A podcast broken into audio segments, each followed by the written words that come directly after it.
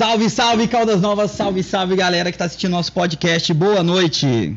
É isso aí, mais uma edição do Tudo em Um Podcast ao vivo no YouTube, na Twitch e também no nosso Facebook. Hoje recebendo aqui o secretário de Comércio, Indústria, Tecnologia e Serviços, Cláudio Alvarenga, secretário aqui de Caldas Novas. Perdão, secretário não, diretor, né? Ah, é uma loucura, secretária, diretor, é. Tá. Na verdade, eu sou um despachante do povo. Pronto. Ótimo, né? Melhor ainda. Cláudio Alvarenga tá tendo aqui né, hoje um espaço para falar do seu trabalho, né, sobre a retomada econômica de Caldas Novas durante é, esse período que nós ainda estamos né, vivendo essa pandemia. E a gente vai começar esse papo daqui a pouco, após a gente falar dos nossos patrocinadores. Mas antes disso, pedir você que está aí no YouTube, já para se inscrever no nosso canal, você que está no Facebook, curtir, comentar essa publicação, se você puder compartilhar para que a gente possa chegar aí cada vez mais longe. Lembrando que a gente tem o apoio do Empório B2B, né, o bar mais rock and roll de Caldas Novas, fica localizado ali na Avenida Coronel Cirilo, em frente ao edifício do Hotel Riviera. É lá no edifício Premier você vai ver ali cervejas especiais, é um bar muito aconchegante que tem ali a sua filosofia rock and roll e de cerveja artesanal. Você encontra lá mais de 80 rótulos de cerveja artesanal e os melhores chopps artesanais da cidade. Inclusive está tendo a invasão da cervejaria Bastards, lá de Curitiba. Todas as torneiras né, estão lá com cervejas, né, chopps especiais da cervejaria Bastards, chopps inclusive premiados aí em festivais pelo Brasil. Vai estar tá rolando lá hoje um show com Eric Enzo ali a partir das 10 horas da noite e amanhã Murilo Machado. Lembrando que o Empório B2B está com uma campanha aí trocando agasalho por um litro de chopp. Você que tem um agasalho em bom estado de conservação, leva lá que você vai ganhar um litro de chopp na faixa e ainda ajuda uma família aí nesse período de frio, né, que é muito importante. Lembrando que essa promoção do Empório B2B é enquanto durar os estoques. Então corre lá, que hoje de manhã eu tive lá, hoje mais cedo, e ainda tinha chopp. Provavelmente ainda tem. Agradecer o Márcio e toda a equipe do Empório B2B por essa força. Fala também do nosso outro parceiro, da Delivery Much. Mandar um abraço aí para nossa amiga Anne Satz, que juntamente com a equipe do Yes Burger, mandou um lanche super saboroso pra gente. Tá chegando agora e a gente fez o pedido. Você que não conhece a Delivery Much, é um aplicativo de entrega, o maior aplicativo de entrega do interior brasileiro. É, atendendo centenas de cidades em todo o Brasil. Você que não conhece ainda, você que não tem um aplicativo, entra na Play Store, entra na Apple Store, baixa o aplicativo Delivery Much. Lá você vai ter uma infinidade de empreendedores que estão trabalhando, vendendo seus produtos, desde doces, sanduíches, pizzas, crepe, tem de tudo, cara. Parmegiana, que a gente já pediu aqui, deliciosa. É, hoje a gente está com a Yes Burger, eles, tão, eles vão mandar pra gente uma barca aí com um sanduíche com pão australiano, um sanduíche com um hambúrguer artesanal maravilhoso, tá chegando pra gente agora aí, a gente fez o pedido agora, estamos vendo aqui, vamos esperar. O Diz convidado que... também ganha? Ah, o convidado vai experimentar, a gente faz questão ah. dele, dele experimentar o lanche com a gente aí. Ah, tá bom, já E mandar um abraço pro pessoal da Yesburg que estiver assistindo a gente aí, um grande abraço para todo mundo, viu gente? Bom, lembrando também que a gente conta com o apoio dos meninos do marketing, você aí que tem é, a sua empresa e quer fazer a sua mensagem, né, o seu produto chegar mais longe, procura aí os meninos do marketing no Instagram, arroba meninos do MKT. Eles têm ali soluções criativas para você em marketing e publicidade para que a sua marca possa crescer, possa alcançar mais pessoas. Valeu aí os meninos do marketing, o Empório B2B, a Delivery Munch, né? E todos vocês que nos apoiam aí nessa missão. Muito obrigado mesmo. Bom, Hoje a gente recebe aqui né, o, o, diretor né, de comércio, indústria, tecnologia e serviços, é isso mesmo? É isso aí. É muita coisa, hein, cara? É, é muito problema. Cara, eu, eu, eu tava imaginando justamente isso, né? Você estava comentando aqui no início, quando você chegou, antes da gente começar aqui a transmissão, do desafio que está sendo, né? A tecnologia, trazer a tecnologia, a modernização para uma cidade igual Caldas Novas é, eu acho que eu posso ousar dizer que é uma cidade assim que precisa avançar muito, né? Com certeza. Eu tenho uma história para contar o seguinte: eu tenho 49 anos de idade, fui o primeiro professor de informática que Caldas Novas teve, na rua 7 de setembro, no colégio 7 de setembro, logo aqui seu vizinho. Certo?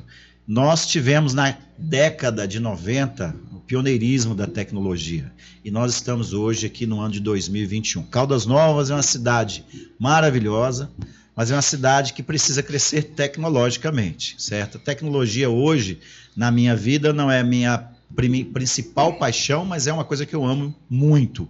E eu acredito que a gente precisa investir bastante nessa parte de tecnologia, até porque eu costumava dizer lá, hoje é um termo tão simples, se você não sabe mexer com tecnologia, você não é um analfabeto, você é um analfabete, né? né? E hoje todo, tudo na base do smartphone, no, no tablet, né? Hoje é tudo digital. Então, é imprescindível que a gente trabalhe essa, essa linha de tecnologia na cidade como um, um trabalho social maior. Você que fundou a Company, como, como? Company, que chamava? Company Informática. Company Informática, há muito tempo. E, Bastante tempo. E você isso. teve um site também, Agenda, Agenda Caldas? Agen Começou um site chamado Agenda Caldas, cara. Foi muito hum. bacana para cobrir o Caldas Caldas. E quem me ajudou muito aqui naquela época a montar o site, assim, que me deu orientações, foi o Cícero Campos. Um abraço, Cícero Campos. O cara foi, ele já tinha lá o, o cícerocampos.com. Ele falou: Não, eu te ajudo foi um parceiro que esticou a mão, não se preocupou com mais um chegando no mercado. O Agenda Caldas fez sucesso. Do Agenda Caldas surgiu depois aqui é o que manda hoje, que é até a minha empresa de publicidade, que é o Enquanto Isso em Caldas Novas, né, que é o nome da fantasia, mas o Enquanto Isso Publicidade, que é a empresa que tem por trás de todo esse esquema digital. Eu gostava muito da, da parada da Agenda Caldas, a imagem, a o identidade visual, aquela havaiana, aquela a chinelinha, havaiana, o, adesivo, é, o adesivo, né? É, eu queria até lembrar é, isso, que era uma marca que, que ficou, há um tempo atrás eu, eu, aluguei uma casa e eu cheguei lá e na porta da casa tinha a havaianinha lá da Agenda Caldas. E assim, é, isso é muito interessante, né, cara? Você criou Bacana, uma identidade uma identidade no momento que isso era uma novidade, né? E estava escrito nas tirinhas da Havaiana assim: ó, relaxa, você está em Caldas Novas. Era uma foto de um adesivinho com as Havaianas que a gente entregava. Cara, memória bacana que você resgatou. Não, eu, eu, eu, eu, até, até interrompi o Marlos aqui, que ele ia fazer uma pergunta, mas é porque eu, eu achei isso muito criativo Obrigado. mesmo. E você falando aí, né, esse pioneirismo, a gente hoje está começando um trabalho aqui na internet, já no momento de boom mesmo dos podcasts e tal, mas é, é muito legal a gente estar tá fazendo isso aqui, de trazer as pessoas que foram os precursores mesmo, que abriram o caminho para a gente estar tá aqui hoje. Né? A gente trouxe o Cícero, está né, tra tá trazendo você aqui hoje, e a gente fica feliz de saber que as pessoas que começaram esse projeto né, hoje estão aqui né, nos ajudando no nosso projeto que está que tá começando agora. E aí eu, eu até queria te perguntar, Naquele momento lá que você criou o site, qual foi a maior dificuldade que você enfrentou? Hoje a gente enfrenta uma dificuldade aqui que algumas pessoas não sabem o que é podcast. Então a gente às vezes nem fala é um podcast, a gente fala, não, a gente tem um programa no YouTube, a gente tem um programa na internet, dá uma assistida lá, vê lá depois. Como é que era naquela época que as pessoas Cara, não tinham smartphone, poucos tinham computador? Naquela época lá, tudo. É, é, o celular ainda não era bem arcaico, vamos assim dizer, né? O celular não tinha essa tecnologia touch, não existia nem iPhone direito, né? Aqui para nós brasileiros. Então, a maior dificuldade na época era desenvolvimento da página, porque era um site, né? Não, é, não existia o boom das redes sociais, tipo o Facebook, o Instagram, nada. Era o, que na época mandava era o Orkut, se eu não me engano, da época do Orkut, mas mesmo assim não tinha essa visibilidade que a rede social hoje, que as mídias sociais têm. Então era o desenvolvimento da, da, da do site e tudo era mais arcaico. Por quê? A gente ia para a festa com a máquina fotográfica, tirava foto, voltava na madrugada, descarregava o cartão de memória, dava um faceliftzinho nas fotos ali, tirava uma, uma foto. vermelho. Não, o vermelho tirava não, porque a negada tá tudo chapada mesmo, negada, festa, balada, a negada tá tudo chapado, né? Mas a gente costumava chegar cedo na festa para pegar as meninas na entrada, porque depois da meia-noite, a hora que descia do salto, Já... meu Deus, o, o São Jorge só, ia buscar só o dragão. Só Cinderelas, né, cara? Só não, Cinderela, dava meia-noite, dava meia-noite, só, só, tinha abóbora. O, o Cícero falou isso aqui, que dava um determinado horário, né, ele orientava orientava né, os fotógrafos a, a não tirar mais foto porque já não ia prestar o mais. O né? Cícero né? é amigo meu, o Cícero é uma, é figura. O Cícero, ele não tinha muita paciência, ele falava, bem, vai ficar fazendo pose até aquela, aquela vai ficar mais bonita, não. É só isso aí que dá pra sair, não, não melhora, não.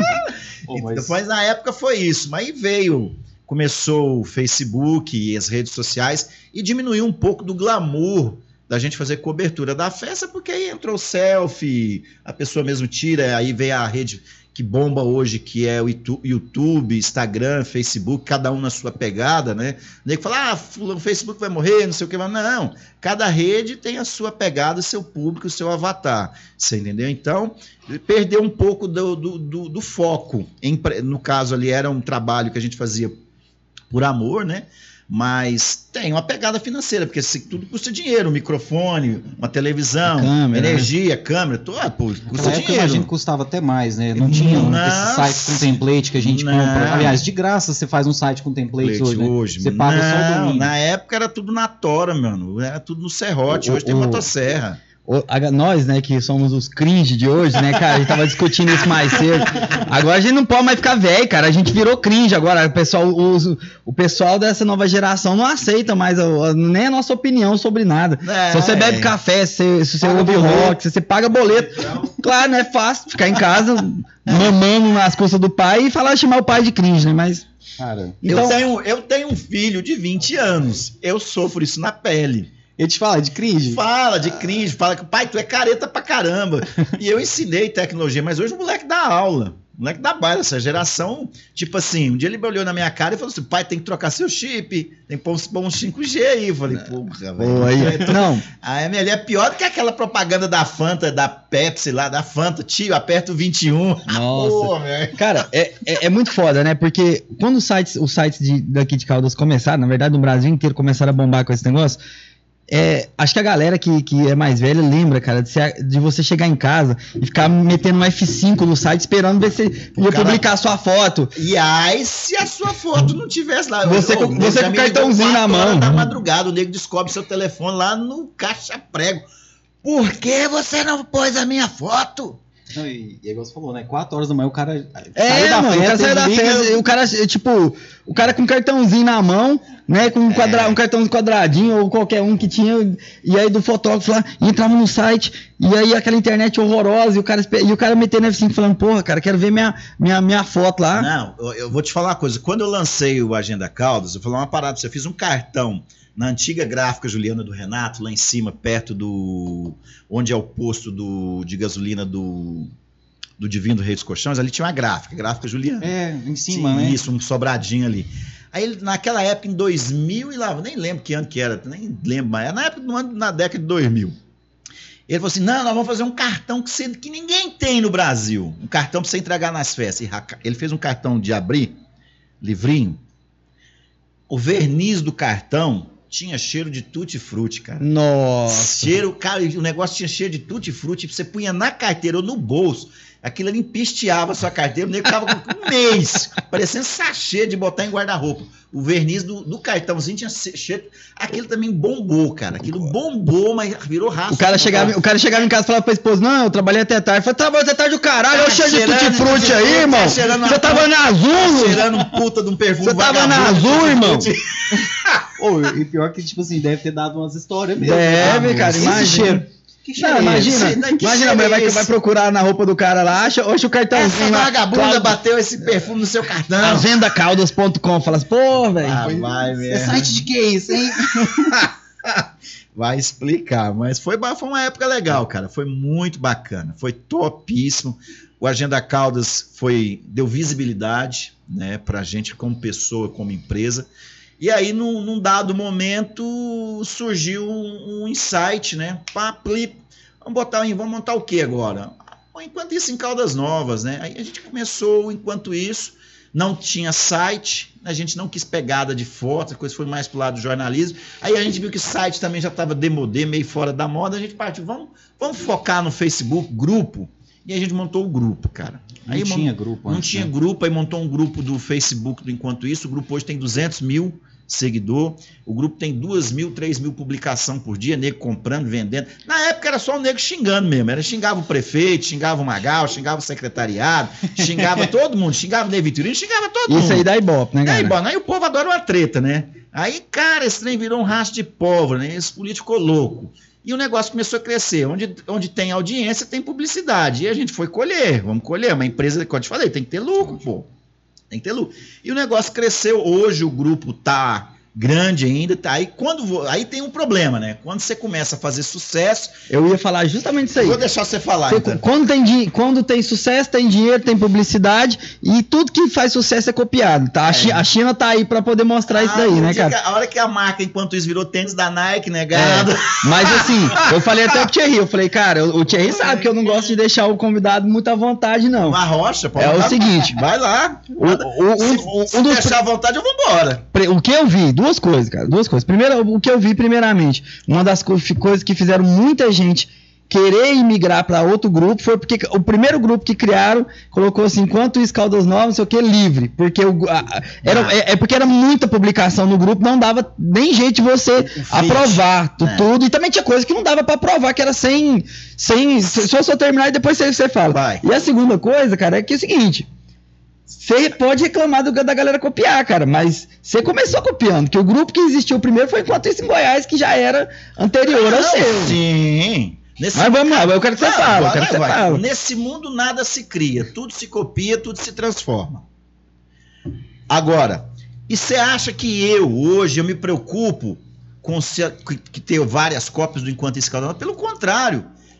No marketing isso é blend. Eu estou fazendo blend da marca. Eu estou consolidando a marca. Aí, mas tem uma coisa que eu tenho que dizer para você. A cópia nunca é igual ao original. Os caras copia, copia, copia, mas não é igual ao original. Thierry.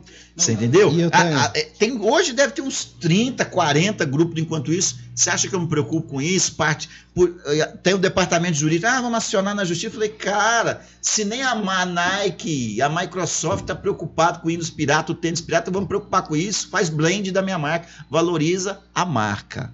E a Não. marca tem valor hoje. Não, eu, eu concordo com, com isso aí, com, com certeza. Até porque. Ele arregou, ele fugiu, ó. Não, não, na verdade foi o. Ele falou, galera, ele arregou, ele fugiu, hein? É, não, ele arregou, ele O Marcos fugiu. perguntou isso ao corre. Não, mas na verdade é porque é o seguinte, a gente acabou de receber o nosso, nosso Não. lanche aqui, o Marcos foi ali Não, pegar. Tá perdoado, hein, Marlon? Mas, mas, assim, eu, eu acho o seguinte, essa questão do conceito não tem como fugir. É igual a gente vê hoje da depressão. Sim. Tudo tem, é, até aqui em Caldas existiu, né? Existe em Goiânia, né? Goiânia da depressão, Gin da depressão. O OLX, Caldas Novas É, e outras O variações. pessoal criou aqui Caldas da Depressão, Ah, né? É, Na verdade, era uma página muito legal que, que eles faziam. E hoje, se você pesquisar no, no Instagram, tem tudo, né? Engenharia da depressão, Sim. direito da depressão, né? mecânico da depressão. Cara, eu já pensei em montar uma associação dos enquanto isso, tem enquanto isso Caiapone, enquanto isso Brasília, enquanto isso São Paulo, enquanto isso a Marzagã, enquanto isso Água Limpa. Você fugiu, mas voltou, viu? Tô brincando. Então, o que que acontece? Hoje eu não me preocupo, Marcos. Eu tava falando que é, faz blend da marca. Consolida Claro, marca. Você entendeu? Mas o que acontece? Eu ficaria muito preocupado hoje se o povo não copiasse. Aí eu falei, então essa merda não tem não pra nada. Povo tá copiando. A gente não, cara, você não copia coisa que não presta. Só se você for bobo.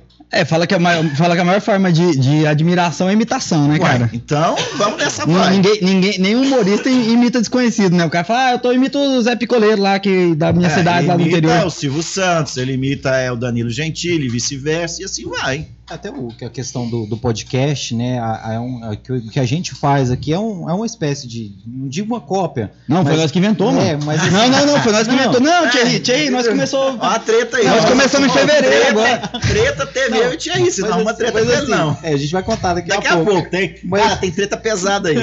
Mas, tipo assim, é, a gente trouxe pra Caldas Novas uma ideia que tá rolando muito fora, né? Mas aqui ainda é novo. Então, assim, a, a gente fez, eu, acho, eu creio, eu gosto de dizer assim, né? Uma adaptação. Cara, não, não foi uma cópia, a gente fez Não, uma Você não adaptação. tá copiando nada. Você tá trazendo uma tendência para sua cidade. É diferente.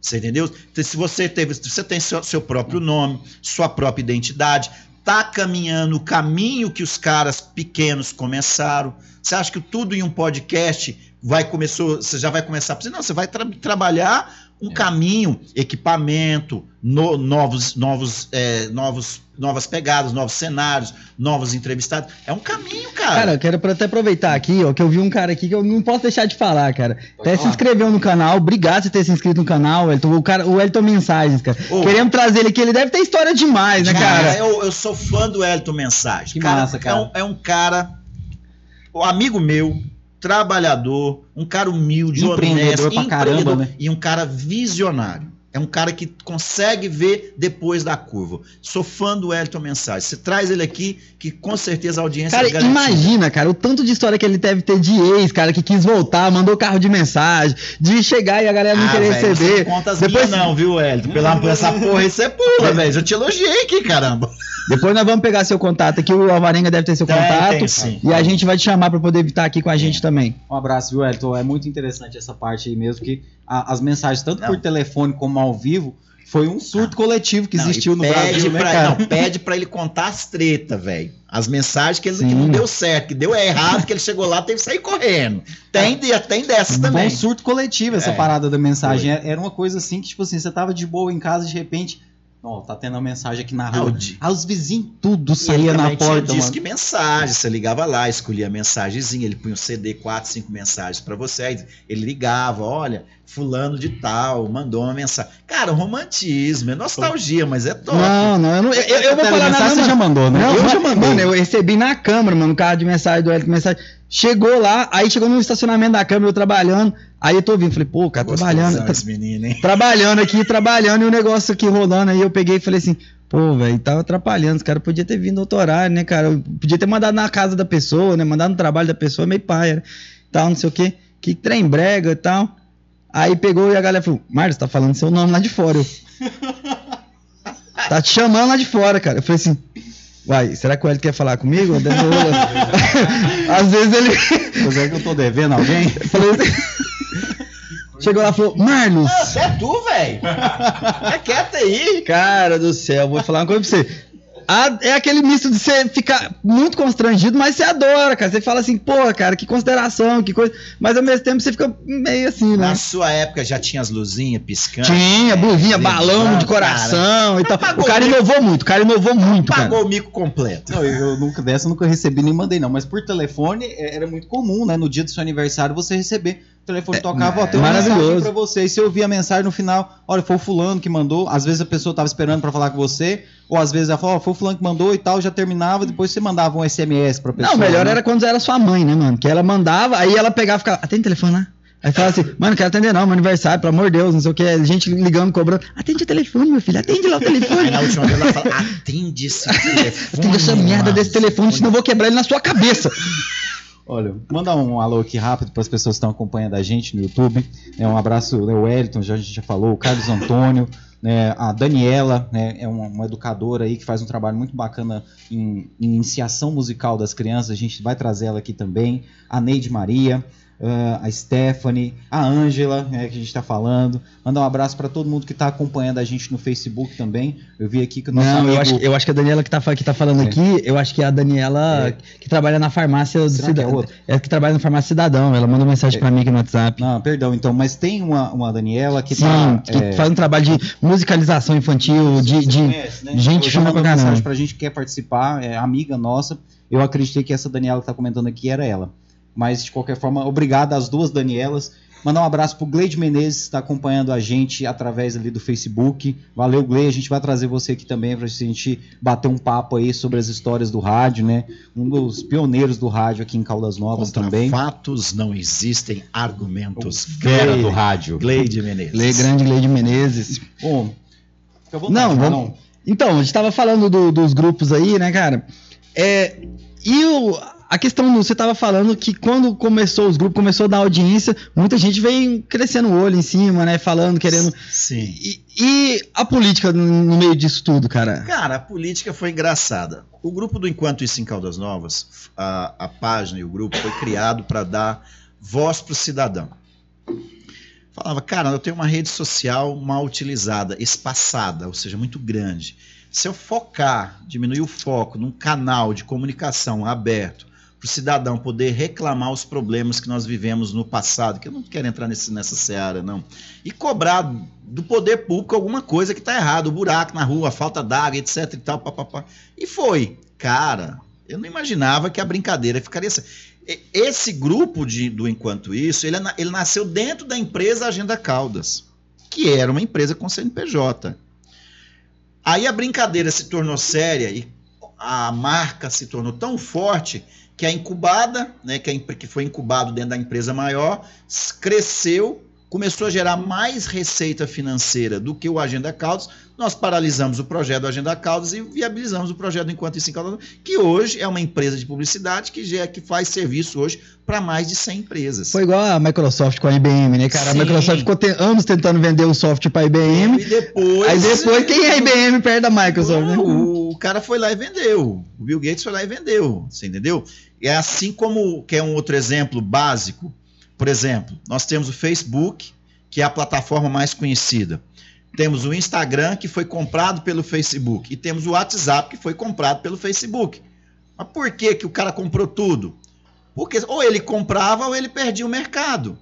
Ele pagou 16 bilhões de dólares no Instagram. E o cara do Instagram, eu não esqueci o nome do cara, foi lá pedir emprego e oferecer a ideia e foi refutado. Então, às vezes você tem uma ideia inovadora, põe em prática. É, ou, pra você ver, uma das coisas que foi meio até assim perversa, né, que o Zuckerberg fez, né, mais uma das coisas, né, além da venda de dados privados e várias outras coisinhas um pouquinho imorais, ilegais. Cara, ele o, ele tentou comprar o Snapchat, né? Os caras não quiseram vender de jeito nenhum. Ele foi dando lance, lance atrás do lance. Ele falou: não, não vai dar não, porque o Snapchat tinha uma plataforma. Uma pegada diferente. Pegada diferente, que você fazia pequenas postagens que desapareciam e tal, 5 segundos, 10 segundos, aquilo tudo. Falou: você não quer vender, não? Então, beleza, mas Story qualquer um pode fazer. Ele pegou, comprou o Instagram, comprou o WhatsApp e botou, botou Story em tudo quanto é lugar que, que era dele. Ele falou assim: quero ver agora você competir comigo. E aí vem o TikTok ele botou Reels. É. Mas o TikTok tá incomodando. Não, o TikTok é uma plataforma que vai incomodar. Mas não ache porque o cara tá sendo incomodado que o cara lá não tem uma equipe preparando algo. Pode ser que, que, que seja uma quebra do paradigma, o TikTok ele tome a liderança, natural, o mercado está aí para ser disputado. Mas o cara não tá, eles não estão dormindo. Mas se você, você pode ver, o TikTok é bacana, é, mas aliado junto com o Instagram. Sim. Não, tem uma coisa que ele faz, Ninguém cara, abandona o Instagram. Que eu até queria saber de você também. É uma, uma coisa que ele não abre mão, quem, quem entende um pouco dessa parte de tecnologia, estuda, ele não abre mão de, de escrever ele mesmo o, código, o código da, da timeline. Quando mudou a timeline do Facebook, todo mundo ficou reclamando que você não conseguia mais ver as coisas das pessoas que você conhecia, você só ficava vendo coisa de gente desconhecida e tal. E o engajamento hoje do Facebook é uma coisa assim que você não 3%. faz. É, você não sabe como é que nem que funciona aquele negócio todo. Ele não abre mão de, de dele mesmo escrever o código até hoje, mesmo ele, o cara sendo um bilionário, atarefado. Você é um cara assim que a rédea do negócio, o central, o cerne do seu negócio, é você que segura? Olha, deixa eu te falar uma coisa. Primeiramente, você tem que pontuar o seguinte: o algoritmo isso, Facebook, o algoritmo. O algoritmo do Facebook vem mudando ao longo dos tempos, porque ele entregava, por exemplo, você fazia uma postagem orgânica. O que, que é uma postagem orgânica? Aquela que não paga. Você vai lá tirar foto e posta. Ele entregava para o seu feed, que é os seus amigos, praticamente chamava os seus amigos para ver aquilo que você todo mundo, tá. Todo, todo mundo, mundo via. Todo mundo via. Você postava, todo mundo via. E foi ao tempo diminuindo. Porque a, o que, que acontece? À medida que a audiência da plataforma foi crescendo, a demanda por monetização, por ganhar dinheiro também cresce. Ele quer. Cara, você já imagina. Você tem noção do, da conta de energia, mesmo que seja energia solar, ou do background, que é a retaguarda dos computadores que estão guardados esse monte de postagem, sim, sim, da sim. fazenda de servidores que tem. Diz que tem fazenda já até na Groenlândia, porque lá é muito frio, facilita a questão de refrigeração dos servidores. Então a demanda de equipamento de energia é muito grande. As pessoas acham que posta uma foto aqui, ela fica onde? A, o, a nuvem, a nuvem o gente, para você né? que não sabe, a nuvem não existe. Cara. A nuvem é o computador de outra pessoa, entendeu? Exatamente. A nuvem não é ah, vai para a nuvem, né? Você vai, vai para a nuvem, o cara fala, vai para o céu? Não, é um outro computador gigante que está em algum lugar e, de, com certeza lá na Groenlândia do outro lado do, do, do planeta.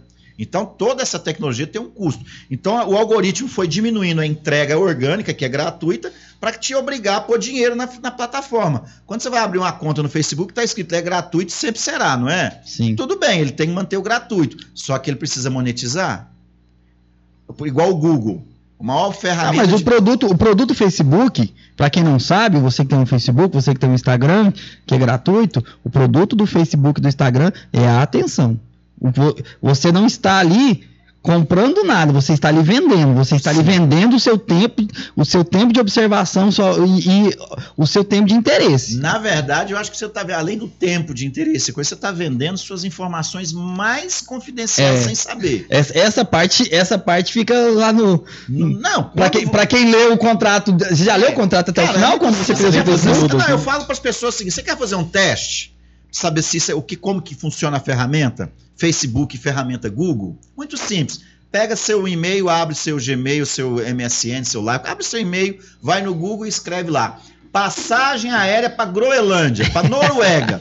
pesquisa, pesquisa, fecha o navegador, abre, fecha umas três vezes. Depois aí entra nos sites. UOL, Terra, Ball, entra no YouTube, Facebook, vai estar lá os bannerzinhos lá piscando. Não, mas você tá sendo muito inocente, Cláudio Sim. Varenga. Você não precisa você fazer isso tudo, não. A gente tá falando, nossos celulares estão aqui ouvindo Sim. a gente fazer isso daqui. O Sim. YouTube tá ouvindo a gente falar isso aqui. Sim. Amanhã, pode ter certeza que é azul, a Gol, alguém vai te mandar uma mensagenzinha, Sim, ficar tranquilo. Oferta para passagem. Então, o que, que eles? Eles te dão a, a capacidade de segmentação, ou seja, o que, que essas ferramentas fazem? Elas te dão a capacidade de pesquisa rápida. É uma grande biblioteca virtual, você pesquisa ali no Google, tudo vem tudo. Porém, aquilo ali que você faz é coletado, certo? E é vendido no leilão, nos leilões vir- virtuais para as B2Bs, que é as empresas de venda de mercado. Um leilão virtual acontece em um milésimo de segundo. O leilão virtual, por exemplo, você é da empresa A, empresa B, empresa C, de passagens aéreas. Eu lanço lá no leilão virtual, assim, eu tenho mil clientes procurando passagem para Noruega. Aí você faz um lance de um centavo por clique, dois centavos, três. Eu ganhei aquele leilão. A partir daquele momento, no período que eu falar, um dia, dois dias, sete dias, toda vez vai aparecer o meu banner para você. Eles ganham dinheiro com isso. O Facebook também. Só que o Facebook, por isso, ele diminuiu a entrega orgânica, que é uma sacanagem. E diminuiu no, no Instagram também. Mas é, é mercado, né, irmão? São Não é, e, e mercado. eu- e o que acontece é o seguinte: isso também faz uma outra coisa acontecer. É, as você perde conta. Você, o início do, do Orkut, do Facebook, era maravilhoso para você, porque as pessoas, o mundo começou a globalizar e as pessoas começaram a se distanciar. E manter contato era difícil, você ficar ligando, mandando carta, mandando mensagem, né? Então, era muito mais fácil você adicionar um amigo e acompanhar a vida dele à distância. Às vezes você ia lá, escrevia alguma coisa na timeline dele e tal, alguma coisa nesse sentido. E só que assim, o, o, o Orkut mesmo tinha um número máximo de, de pessoas. Era, acho que era 999. Mil. Mil. É 999. Era não, era 999. 999. Era 999, porque Faltava podia, um pra mil. podia. Não, um, um era você. É, um era você. Entendeu? Era mil, mas um era você. É. Então, assim, é 999. Eu acho que o Facebook é 5 mil. 5 mil. 5 mil. Aí você tem que. Você pode migrar o seu perfil pessoal para uma fanpage e aí limitar. Tem um algoritmo feito, pelo, feito por, um, por um cara muito foda, acho que é o Lacan, não sei quem que ele falou. Ele falou assim: uma pessoa, ela é incapaz de manter contato com mais de 2.500 pessoas. Ela pode ser a pessoa. Ela pode ser o Magal. A pessoa é incapaz de manter contato com mais de 2.500 pessoas. Ela pode ter vivido 100 anos, ela pode ser, ter uma memória impecável, ela não consegue. Se ela, pra caramba. Coisa. entendeu? Então, assim, Louco. se você tem 5 mil amigos no Facebook, pelo menos 2.500 desses seus amigos são. Não, mas essa, essa teoria tá errada. Se você tem 5 mil no Facebook, 3 mil é inimigo, quer te fuder, 2 mil tá ali pra curioso pra ver. Dos amigos mesmo tiram 5. É, 2 mil, dois mil tá ali só pra poder ver se você engravidou, se você faliu, É. se Você, ou, você ficou careca. Cara, eu, posso, eu, eu, eu curto mais rede social, mas vou falar uma coisa aqui, né? Ah, bem, bem tranquilo. O rede social se tornou um saco, velho. Um saco. Dá voz demais pra imbecil. Tem imbecil demais nas redes sociais falando bobagem. Essa liberdade de expressão. Ah, eu tenho liberdade, meus direitos. Pô, caralho, nem nego falando bobagem demais. Os caras os cara enfiam os pés pelas, pelas mãos. E, e, inclusive, existem casos mais graves de pessoas que foram até mortas por causa de Sim, palhaçada de rede social. a, a comunicação, né, ela é feita em uma via ou ela é feita em duas vias, né? Quando a comunicação era feita quase que exclusivamente em uma via, o que que era? Rádio, televisão, a pessoa ficava sentada em casa, passivamente ela recebia as informações, Sim.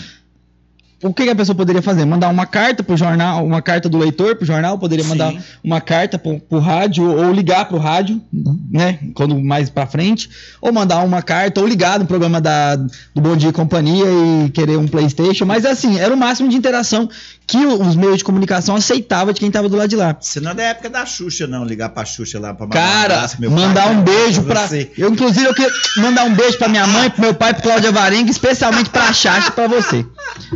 Então, assim, cara, o que que acontece? A gente foi dando voz pras pessoas, né? O mundo foi dando voz pras pessoas, mas nunca se perguntou se certas pessoas deveriam ter voz. É, neonazistas, é, pedófilos, é, pervertidos de, de todas as, as áreas e assim, e pessoas completamente ines- inescrupulosas e assim, e fizeram com que elas se unissem, né, cara? Até o caso do, do, do- eu vi uma notícia hoje, não sei se é fake news, é, mas assim, falando que o, o, o Lázaro está sendo ajudado por uma, por uma rede de serial killers. É, eu vi essa No- conversa. no esta- mas no- Essa é teoria da conspiração. Mas é demais. não, é, Rede de é, eu, serial eu killers. acredito que não. Mas nos Estados Unidos chegou a existir É. um- uns caras que eles Tinham. rede de proteção. Na, na- existe na Deep Web até hoje, uma É. rede de serial killers. É, a, Deep, a Deep Web é verdadeira e ela é real. Você já entrou na Deep Web, já, cara? já entrei Cê- lá. cê- fala, fala pro pessoal aí como é que entra na Deep Web. Não quero que a pessoa entrar. Eu Não, sei como é que entra o não, básico. Não o básico. Não, você baixa o, o navegador do, Do- Tor, do- o Tor, né? É o Tor e faz o seu E- login. e faz lá, seu login, fictício. E aí os caras vão meter vírus pra dedéu no seu. Não, No seu... haja firewall, velho. É. Mano, a Deep Web não é pra qualquer um. Não. Por isso que eu nem gosto de comentar, porque essa juventude aí, que é às vezes o, o ilícito pra experimentar algo mais. Vamos, vamos, vamos, pra outra Vamos-. Ô, vamos, vamos mudar. Mas você tava falando, cara, eu, eu, eu mesmo, quando eu tava eu comecei a fazer com 10 anos o curso de datilografia, cara. Tá, tá, tá, tá, tá, tá, tá. Quantos anos você Na tem, tema, Marcos? 33. Você tá novinho. Fui fazer o curso de datilografia na tema, cara. Quando eu tava no meu, na minha última semana do curso de datilografia, é, o pessoal da tema pegou e falou assim, ó, acabou. Lá, vamos tirar as máquinas de, digitação, as máquinas de datilografia. Aí deram o diploma pra mim, pro meu irmão, tava fazendo curso. Meu irmão, na verdade, já tinha terminado no, no ano passado, tava fazendo um avançadão mesmo, de digitar com, as- com os 10 dedos muito rápido. E aí falou, semana que vem, computador, cara. Botaram os computadores lá, Windows 95 e tal, aquele negócio. E fomos, e fomos fazer curso de digitação, cara. Até tive aula de, de informática lá no, no 7 de setembro. Não sei se deu aula pra mim lá, cara. Tive aula de informática lá em 94, eu acho, uma coisa A assim. professora Tereza talvez fosse uma lá, tipo, né, nessa, lá. nessa época eu já tava na, eu já tinha saído da sala de aula, eu tinha ido para programação porque eu desenvolvi os, os primeiros É, sistemas. não, era uma mulher mesmo, é, a cara. Tereza, é, eu já tinha, eu tinha sido promovido porque eu mexia com programação e aí eu me tornei um garoto de programa, né? é, mas na época eu era novo, galera. Tá Vocês vendo, gente? aí? Bafão aqui, hein? Cláudio vai. Varenga já foi garoto de programa. Ave Mas até, até o Fagner foi, gente, Até pelo amor de Deus. Puta que pariu. Ó, Pode falar palavrão nisso aqui? Pode, Pode, Deixa- pode, Não, pode, é. pode, pode. Ah, Então, então o que acontece, cara? Eu, eu fui fazer o curso de digitação, cara. Até na época meu irmão, meu irmão fez o curso de digitação também. Meu irmão foi um dos primeiros caras, cara, a trabalhar no jornal, no CNN, cara, digitando o jornal, cara. É, é, os caras demoravam 4 a 5 horas para poder digitar o jornal. Meu irmão foi contratado lá como serviço gerais, depois acabou virando diagramador, cara. E eu, ele digitava o jornal em menos de uma hora e meia, velho. O jornal Cara, inteiro, nessa cara. época não tinha Word, não, tá? Nessa época não tinha front page, page É, não tinha não, não existia corretor O ortográfico. programa de digitação da época, para os mais velhos aí, chamava Word Star. Era uma. É, Era lindo. era lindo. Era o, o famoso Ctrl C, Ctrl V, Ctrl X, Ctrl P, Ctrl L, Ctrl tudo. Saiu desse programa. Esses que comandos eram de- é desse programa. Esse programa é que, que montou, que montou todo esse Ctrl C, Ctrl V, Ctrl L, Ctrl X, Ctrl Shift mais C, tudo isso aí. O Windows em si, o Windows 95, que é a plataforma Windows, que tem esses comandos, absorveu desse programa do WordStar, que não era também da Microsoft, não. Ah, mas eles fizeram, eles fazem isso até hoje, né, Jobs cara. falava que eles não absorviam, eles copiavam mesmo. Eu já te falei que nesse mundo se cria, se copia, se transforma. Mas, Cara- mas é muito legal isso aí, você falando aí, Márcio, porque, tipo assim, o, eu trabalhei no jornal CNN e lá tinha um arquivo muito grande de fotografias, cara. Então, tipo assim, vo- você via o tanto que era difícil o cara, tipo assim, fazer né, é, é aquela foto chegar até o jornal. E naquela época já existia montagem, cara. É surreal, cara. Lá eu não vou. Estiletinho. Eu não vou revelar o que era, mas tipo, Ei, Manjinho, estamos falando sua vida a aqui. já, a gente trabalhando lá, a gente encontrou algumas montagens, uma pessoa que não tava na foto, aparecia na foto, desse jeito que você falou, no estiletinho. Estiletinho, é, Só o que, ter tipo, serviço profissional. era, e era bem complicado porque não tinha internet. Não existia, Você fazia foto, não existia Photoshop, os, ca- os caras cortavam Ah, no, tá. no uma estiletinho. punha por cima da outra e escaneava. Caralho, escaneava, velho. Estilo Charlie Chaplin fazendo filme, mano. É, ficava- e fica perfeito. Preto e branco, irmão. Eu te falo, cara, pro preto e branco, o jornal da época, Papel jornal. papel jornal, a qualidade era péssima, granulado. Não, você acha que tinha pixel no negócio? O negócio era, era igual com um grão de arroz por um, no, no- no pixel. Preto e branco. Preto e né? Branco, o cara olhava assim e falava, ai, fulano é vagabundo, fulano já tá com fulano. Rapaz, eu tô te falando. Sério, cara. Sério. As fake news começaram ali, cara, com estiletinho, mano. E Foi ele que começou, hein? Não, não. Não, não, não, não, não eu fazia, não eu fazia, não. Era um amigo meu que fazia. Não, eu fui bem claro que nessa época aí, quando eu trabalhei, já tinha PageMaker, já tinha CorelDRAW. É, o PageMaker veio pra revolucionar e o PageMaker é usado até hoje E pra mesmo, edição. e mesmo nessa época era muito, tipo assim, como que eu vou dizer, arcaico, porque, por exemplo, era feita a página do jornal, página por página, e imprimia isso aí num papel vegetal. E isso era gravado depois numa chapa de alumínio que era aquecido, passava ali pelo papel vegetal e só as sombras ficavam gravadas nessa chapa de alumínio Foda. e ia imprimir folha por folha. Quase um mimeógrafo a álcool. Quase você- mimeógrafo é, a álcool, é a giga- um mimeógrafo é a gigante, né, lógica velho? do mimeógrafo a álcool nessa Então época aí. imprimia folha por folha, né? Tipo assim, cada lado de um lado, aí depois tinha os caras que vinham só pra dobrar o jornal. Cara- Hoje a marca já, tipo, as máquinas que tem de jornal, lógico que o jornal tá bem em decadência, mas ela já sai com o jornal dobradinho. lá, né? Dobrado. Eu, lembro de ir na casa do, eu lembro de ir na casa do meu amigo, cara, do João Paulo, filho do de Zé, Div- Zé Divino, né? Que é, o, que, é o, que é aquele cara que era, que era professor e tal, que é do. do não sei se é, é, acho que é Zé Divino mesmo. É Zé Divino ou João Divino, nunca lembro, mas é, eu acho que tenho quase certeza que é Zé Divino. Ele me chamou lá e falou assim, cara, comprei um monstro. Eu pensei, o cara comprou um monstro, velho. Falei, comprei um monstro. Cheguei lá, ele pegou e falou assim: 516k de processamento, 80 GB, 80 de 516k de RAM, mano. Aí, aí pegou, falou, eu falei assim, caralho, mano, 516 lá de cá tem 124, irmão, você tá louco? O que, que você vai fazer com O que isso? você vai fazer com isso, mano? Você vai dominar o universo? Lembrando que a, a NASA foi pra lua com, com um terço de, de processamento. Isso aí, mano. Ah, você acredita que a NASA, que o homem foi Você não na Lua? acredita que- você acredita que o homem foi na Lua? ah, para. Fala então aí, terraplanista. Conta isso pra Não, nós. A Terra é redonda, Não, a. Terra é redonda. Não, A lua- mas a Lua não. Ah, mas vamos ser sinceros. Você acha que a Lua é só uma projeção? Que os caras Não, terraplanistas não, falam? Não, não, para. É só uma projeção? Não. Ou ela existe mesmo? Não, ela existe, ela tá ali, porra. Tá, não tá pendurada lá no, no- no- no- na abóbora, na assim, abóbora celeste, eu, não. Eu, eu, eu Não, só pra deixar claro. Não, não, tranquilo, na bomba de na paz. Deixa eu falar uma coisa pra você. Na minha humilde opinião, naquela época, você entendeu? O homem teria a tecnologia pra pousar aquele foguete e depois tirar os caras de lá. Mano, eles nunca voltou na Lua. Cê- eu- eu tenho um. Porque o Transformer tá do outro lado escuro da Lua. Tem, tem, tem, tem um- É. é. o Dark Side of the Moon. Tem- Não, assim. Não, Eu não acredito, eu vou te falar um negócio. Deixa eu te fazer uma Deixa eu te falar um pergunta. negócio. Eu não acredito também, você acredita? Não acredito. Você acredita que eu não acredito? Sabe por quê? Deixa eu falar uma coisa pra você. Não acredito como foi na lua, você é balela. Eu- olha, cadê? Por que que nunca voltaram? É, engraçado, né?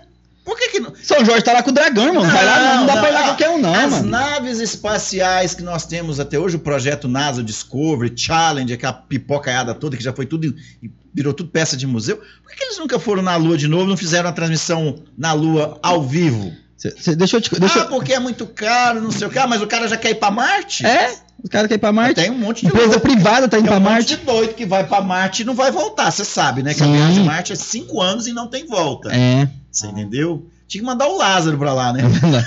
pra você ver, é, é, tem um documentário que eu vi sobre se o homem pousou mesmo na Lua que tem uma coisa muito interessante que é o pessoal da, da União Soviética falando. O que, que aconteceu? A- o maior problema para poder ir para a Lua não era os cálculos de aterrissagem, igual o pessoal falava, várias coisas.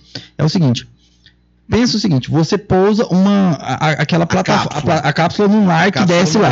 lá, ok? Sim. Ela tem propulsores para poder descer lá. Sim. Lembre-se que a, a Lua tem um sexto da gravidade terrestre, Sim. ok? Ok. Então ela tem de um metro a um metro e meio de poeira é, é, levantada que você- se você pisar ela vai até no seu, no- na, na sua coxa, ela vai aqui, No metro e seu meio ela peito. vai aqui no peito. entendeu?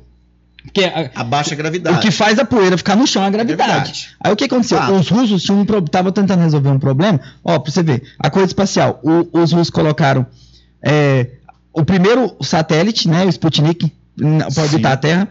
Mandaram o primeiro ser, o ser vivo para fora, foi a Laika, a cachorra. Sim. Mandaram o primeiro homem para o espaço, mandaram a primeira mulher para o espaço, fizeram a estação espacial, mas os Estados Unidos colocou o homem na Lua e, e, e aí ganhou a coisa E ganhou a porra toda. É, aí o que acontece?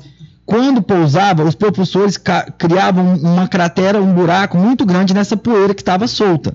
Sim. Aí ele, ele tinha três perninhas. E aí o que acontece? Quando ele pousasse, não- ele ficaria desregulado. E ele precisaria estar milimetricamente. Você pode ver no, no- Apollo 11 ou os- no foguete. Um erro, o cara, um milímetro que o, cara, que o foguete está deslocado, ele pega, explode, ele, ele não consegue subir direito, porque é completamente calculada a órbita dele subir. Então, a, a, a- o, como é que você falou o negócio lá? A, a cápsula, né? Sim, a o cápsula. lunar não era parar o problema lá, era decolar de novo. É era impossível. Eu falo que o homem não foi na Então- Lua, porque na cápsula lunar ela podia até jogar os caras lá. Então, Mas, os- E outra, e se eles conseguissem decolar aquela Então, cápsula a lunar, ca- ela, não tinha, ela não tinha qualidade tecnológica da época, a blindagem da reentrada na Sim. atmosfera. a KGB, a KGB estava investigando, né, como é que estava tentava espionando os Estados Unidos para descobrir qual era a forma que eles tinham descoberto para poder pousar o negócio. E a, a conclusão que eles tiraram é que eles não descobriram. É Hollywood. Eles falaram assim, eles não O descobriram. sucesso. A KGB falou, eles não descobriram. Como é que, então, como a é que história faz desse isso? negócio de Hollywood. Tinha 15 anos de idade. Você foi para Hollywood, cara? Não, que Hollywood? ah, cigarro. Cigarro Hollywood. Ah, você fumava? Não, é a história que eu vou contar pra Então, você. então conta. Aí vinha aquela propaganda na televisão. Hollywood, o sucesso. Vinha Marlboro, tinha outros cigarros da época lá, né? O cowboy da Marlboro, né, Cowboy cara? da Marlboro, ih, aquela coisa toda, né? E na minha época, que eu sou mais velho que você, a nossa época, fumar era pra ser sinal de status de que você era Claro. maduro. Né? Eu, 15 anos, comprei uma carteira desse Hollywood e tuchei na boca acendi, mas não sabia fumar. Na primeira puxada foi meio cigarro, velho. O hoje já envermelhou. Na segunda puxada, eu botei um cigarro inteiro, mas engasguei com aquele trem, moço. Não sei se você já, quem tentou fumar, engasgar com cigarro. Gente, mas tossia, cuspia, vomitei, passei mal. Peguei a carteira de cigarro, joguei no chão, pisei em cima, falei assim: diabo, se for um sucesso, vocês vão morrer no fracasso. Nunca mais pus um cigarro na boca, graças a Cara, Deus. cigarro me dá uma ressaca. Você fuma? Não. Tipo assim, mas tipo assim, Só fumo quando bebo, mas bebo, mano. Bebo pra caralho. a juventude é boba, né? A cara? juventude- A gente olha que sai com os amigos, ah, vou fumar aquela coisa, né? Adolescente e tal, não sei o quê. Cara, eu acho que as piores ressacas da minha vida foi quando eu inventei de, tipo assim, de beber e fumar. Tomar, tirar onda, né? Meu Deus. do Derby céu. azul. Ó, ó, É. a negada entregando. A né? gente, eu a tenho- gente é da geração que fumou Luke Strike com bolinha de estourar, mano. É. Pô, é tipo assim, essa Isso é parada. muito gay, velho. Essa parada de derby. Isso é muito gay, Mas velho. era os gays que dava pra nós, mano. o Na cigarro. época, não. Na minha não tinha essa conversa, não, velho. Cara do céu. Esse negócio aí da pochete aí, cara, tipo assim, do derby, eu tava vendo um humorista falar hoje sobre isso. O pessoal tudo falando, ah, vocês são cringe, são cringe, não sei o quê. E o cara tava falando o seguinte, ó, pô, então, se a gente é cringe, então para de usar a porra da pochete, porra. Pochete é pra nós, pochete é pra carregar derby, Eu é usei isqueiro, é isqueiro da Bic, sabe? Aquela carteira com City Pass. É esse negócio, velho. Jovem não precisa ficar colocando iPhone aí dentro da pochetinha, mano. Deixa pros cringe então, mano, que é nós. Eu nunca usei pochete também, não, velho. Aquilo é feio pra Ô, caralho. Eu te falar a verdade, eu também não uso, cara, mas eu achei legal a pegada do humorista. Bom, Cláudio, perguntar pra você, né, cara, hoje, o que, que você enxerga, né, de- dessa questão de rede social aqui em Caldas Novas? Porque eu, eu imagino que você falou aqui do Facebook, faz muito sentido, assim, res- resguardado, assim, as devidas proporções Sim. pro seu grupo. Seu grupo, você, tipo assim, você permitia que tudo fosse postado a qualquer momento, mas Ainda chega é hoje. mas chegou um momento que você teve que ir atrás de anunciantes e, e buscar a monetização dele, porque não era só deixar o pessoal postar, você precisava lucrar com aquilo. Cara, nós cometemos um erro de estratégia. Esse erro foi meu lá atrás. Nós cometemos um erro de estratégia, mas demorou um pouco para a gente perceber que esse erro é, era um erro primário. Mas quando nós corrigimos esse erro, eu vou falar qual é o erro, era o erro de querer moderar a rede social, o bloquear certas situações. A própria rede social ela é seletiva. Ou seja, se você hoje faz um post em qualquer plataforma, vamos usar o que tem muito na moda hoje, vamos para a seara política que a gente vai falar, acabar falando isso aí, já vamos fazendo uma curva para isso aí. Se você é o bolsonarista, ou é da, do lulista, ou você é coxinha ou mortadela, sei lá o que, que você é, você faz um post hoje. Vai ter gente que vai te aplaudir, te defender, e vai ter gente que vai te xingar, escorraçar você. É o ser humano. Se eu for ali na rua, na praça hoje falar assim, 100 reais de graça, vem aqui pega 100 reais comigo. Alguém vai pegar a nota de 100 reais que eu vou dar na mão, o cara vai olhar na minha cara e falar, porra, meu, não podia me dar trocado, não, dos 5 de 20? Tem gente que é assim. Você vai lá numa, numa, sala com 50 pessoas e fala, quem não gosta de dinheiro? Vai aparecer uns dois mané, vai falar, eu não gosto de dinheiro, que dinheiro é isso? Então, o mundo é assim, seletivo. Então, as redes sociais, ela tem é, é, é, é esse caminho. Eu acredito o seguinte, liberdade de expressão. Mas volto a dizer, tem muito, tem um amigo meu aqui até mandou um abraço pelo Jorge, está assistindo aí, falou, rede social tem muito mimimi hoje. Cara, hoje se você chamar usar termos que se até se eu falar aqui no podcast, se eu chamar, se eu falar assim, se eu chegar pro cara hoje, que na nossa época, você chegava pro cara e ô, você é muito viado nisso aí, você é muito gay, você é muito sacanagem, você, ô, ô, você chamava o negão, o preto, brincava com seus amigos, não acontecia nada. Hoje, se você falar isso aqui, Jesus, processo, briga, não pode. É, é, se você falar que não gosta de, de inhame, a Associação dos Defensores do Inhame amanhã está te processando. É, a parada é hoje. Eu falo que nós estamos vivendo na geração Nutella. A geração mimimi. Tudo reclama, tudo. Não é uma geração, na minha humilde opinião, eu não, eu não acho uma geração saudável, não. Porque as redes sociais têm influenciado muito, mas muito negativamente. Quer um exemplo? Quando eu era jovem, para fazer uma pesquisa na, de escola, você ia para a biblioteca tinha aquele monte de livro, Barça, Britânica do Brasil, você ficava procurando o dia inteiro pesquisando. Hoje a pessoa dá uma bugada. E às vezes o Google traz uma coisa que é fato, outra muita coisa que é boato, que é fake news. E aquilo ali, né, não tem aquela, aquele ditado que uma história, uma mentira contada mil vezes se torna verdade? Uma publicação mal feita na internet causa danos você entendeu? As pessoas não têm a noção do poder que a rede social tem. Ela pode ser usada muito para o bem. Você entendeu? Enquanto isso, em Caldas Novas, hoje tem uma pegada social muito grande ainda. Principalmente num fato: animais perdidos. Nós fizemos uma, uma pesquisa lá. Muita gente que perde os seus pets anuncia lá e acha o pet. Eu recebo muitos inbox de gente agradecendo ao cara. Obrigado, eu anunciei enquanto isso lá, achei meu cachorro, eu procurei um emprego, apesar que emprego tá difícil pra caramba, mas eu consegui. O, ca... o case mais bacana que eu tenho de sucesso da rede social é uma senhorinha. Ela anunciou os panos de prato, que essa coisinha de fogão, que essa coisinha de tapar bujão, tá precisando de um dinheirinho e vendeu. O neto anunciou e vendeu tudo num dia. E um dia ela falou, vó, na rua ela falou, vó, é, esse aqui é o cara do Enquanto Isso. Minha mãe deu um abraço, agradeceu, e isso deixa a gente emocionado. Aí aonde que vem o dinheiro? Hoje, o Enquanto Isso é totalmente de graça, pode anunciar o que você quiser lá. Você entendeu? A própria ferramenta do Facebook hoje ampliou o leque de restrições, te deu uh, um robô. Hoje a gente tem um robô nas configurações que ele faz um trabalho muito bacana para tentar filtrar fake news e, e coisas erradas. Não é perfeito, não tem perfeição. Mas a gente hoje entrega como empresa serviços terceirizados. Por exemplo, você é uma empresa, você quer que eu faça, desenvolva cards de publicidade para você postar nas suas redes sociais. Eu entrego para você e cobro. Não, mas eu quero, eu mesmo quero postar lá. É de graça, amigo. Boa sorte. Bom... Então o cara quer um plus profissional, a gente ganha dinheiro com isso. Mas eu acho que essa é, é, o, é o, grande chunk que está acontecendo na, na, na, internet e em tudo mais. Igual a gente tava, você estava falando mais cedo. É, celular, eu, é, o pessoal ia para os eventos, ficava atrás dos fotógrafos para poder tirar foto, porque não existia celular. Depois ir atrás das fotos para poder pegar a foto no computador e repostar pelo Orkut dela. Ok. Hoje em dia, fala assim: ah, o celular, não sei o que, tem um celular com uma câmera maravilhosa e tal, não sei o que. Adianta você ter um celular com uma câmera maravilhosa, você vai viajar e aí você vai tirar um milhão de selfies, mas não vai ter nenhuma foto de você no lugar e tal, porque não tem uma outra pessoa para poder tirar e tal.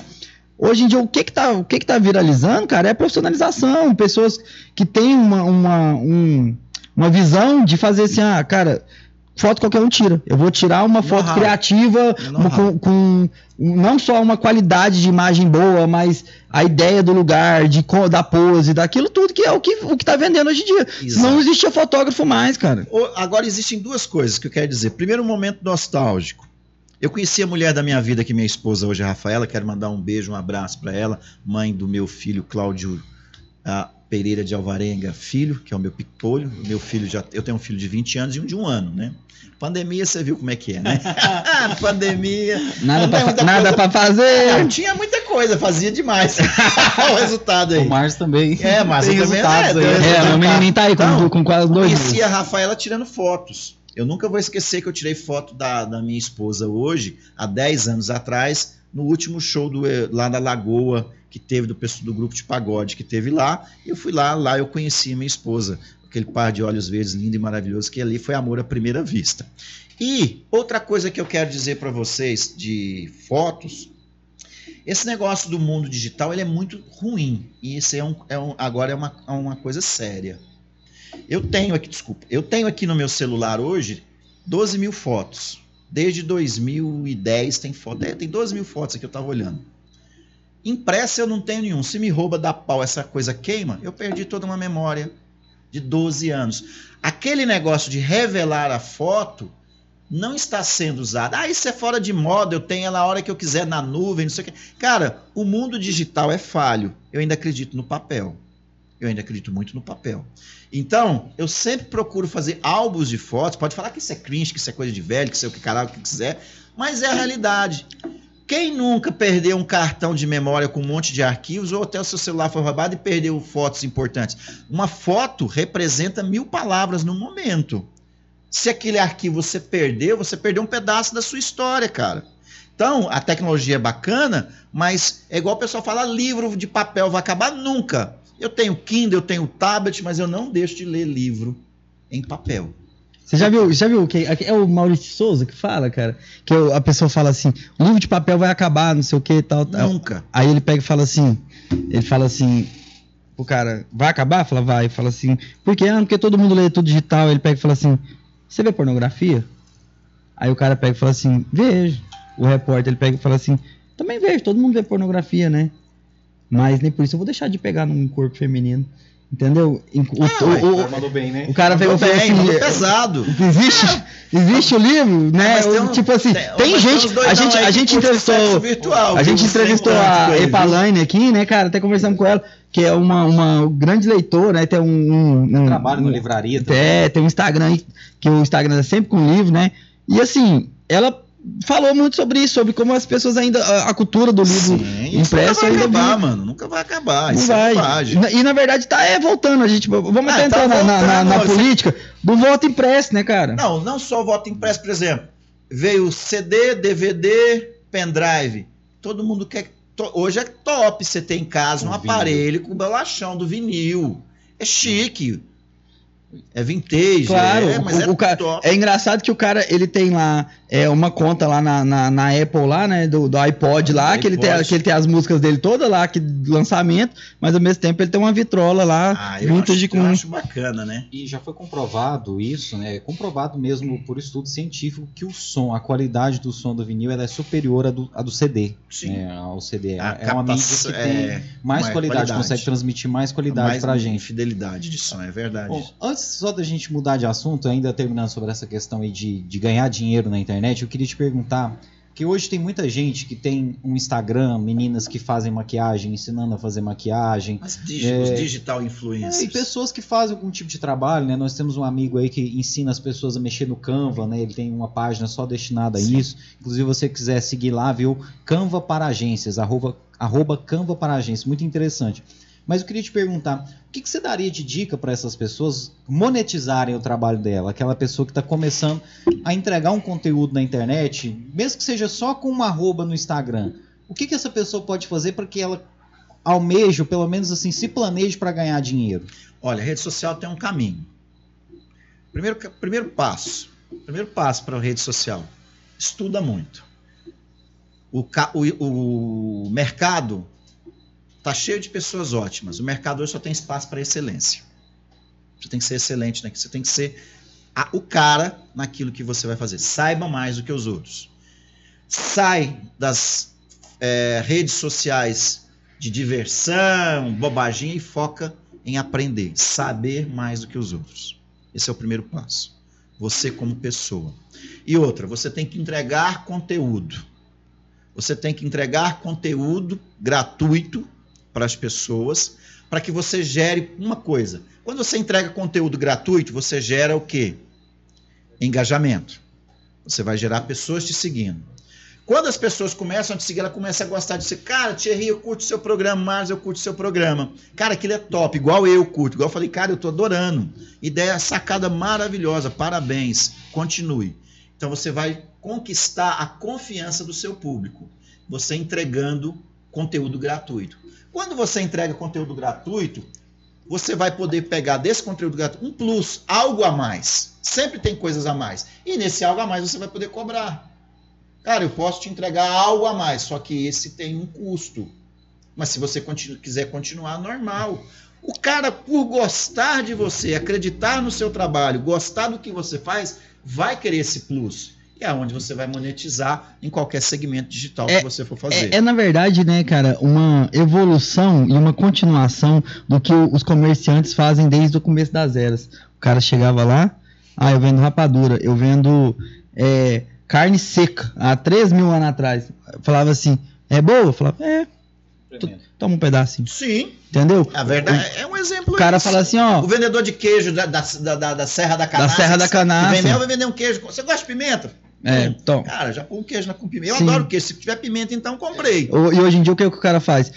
Entra no meu canal, assiste o meu vídeo gratuito sobre como ganhar dinheiro na internet, sobre isso, sobre Exato. aquilo, sobre Canva, sobre maquiagem. Vai lá, acompanha meu, meus negócios. E aí depois, o cara, oh, gostei demais. Eu quero falar assim, então, daqui pra frente é a cerejinha do bolo ele faz um não, curso. Na verdade, ele faz um curso de um plus, de um acelerador. Isso tem um nome, chama-se Fórmula de Lançamento. É um projeto americano que no Brasil é capitaneado pelo Érico Rocha. Rocha. Eu já fiz o Fórmula de Lançamento com ele em São Paulo. Você entendeu? Ele ensina todos os passos para você fazer o lançamento de um projeto. Não é fácil, é complexo, não é só ter vontade, envolve, tem que ter dinheiro também. Então, mas o que, que acontece? Seguir bons players do mercado. Cara, na, na, na, na, parte do coach que eu trabalho também, que tem um PNL, que tem modelagem, a gente fala uma coisa: você tem que fazer a modelagem. Por exemplo, se você quer ter um carro que você não tem, por que você não tem aquele carro? Ah, fulano teve sorte. Sorte não existe. Fulano sabe o caminho que você não sabe. E ele sabe coisas que você não sabe. Por que você não pode modelar aquele na pessoa que você quer ser? Ah, eu gosto, quero ser um jogador de futebol, adoro o Cristiano Ronaldo. Estuda a história do cara. O cara não está no, no, no, topo, mas ele veio do nada. Só pegar isso. Todos são assim. Não existe. Não, isso tanto pro bem quanto pro mal. Não.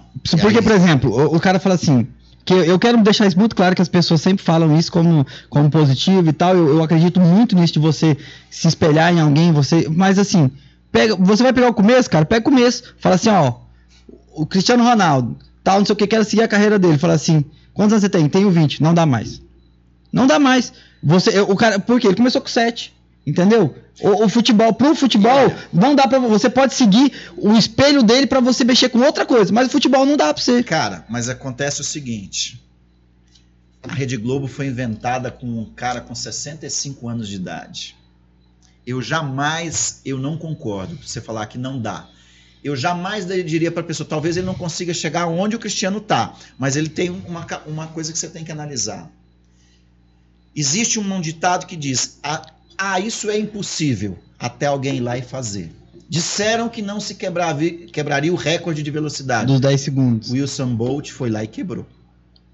Então, às vezes o cara de 20 anos ele vai ter que se desdobrar muito mais muito mais. E se tivéssemos mais tempo, tem uma história muito real, um case de sucesso que eu uso até em palestras que eu falo, de um grande corredor e escritor que foi contra a maré em tudo. Ele nasceu perfeito, sofreu um grande acidente quando criança, se queimou, os médicos desenganaram e disse que ele nunca mais iria andar.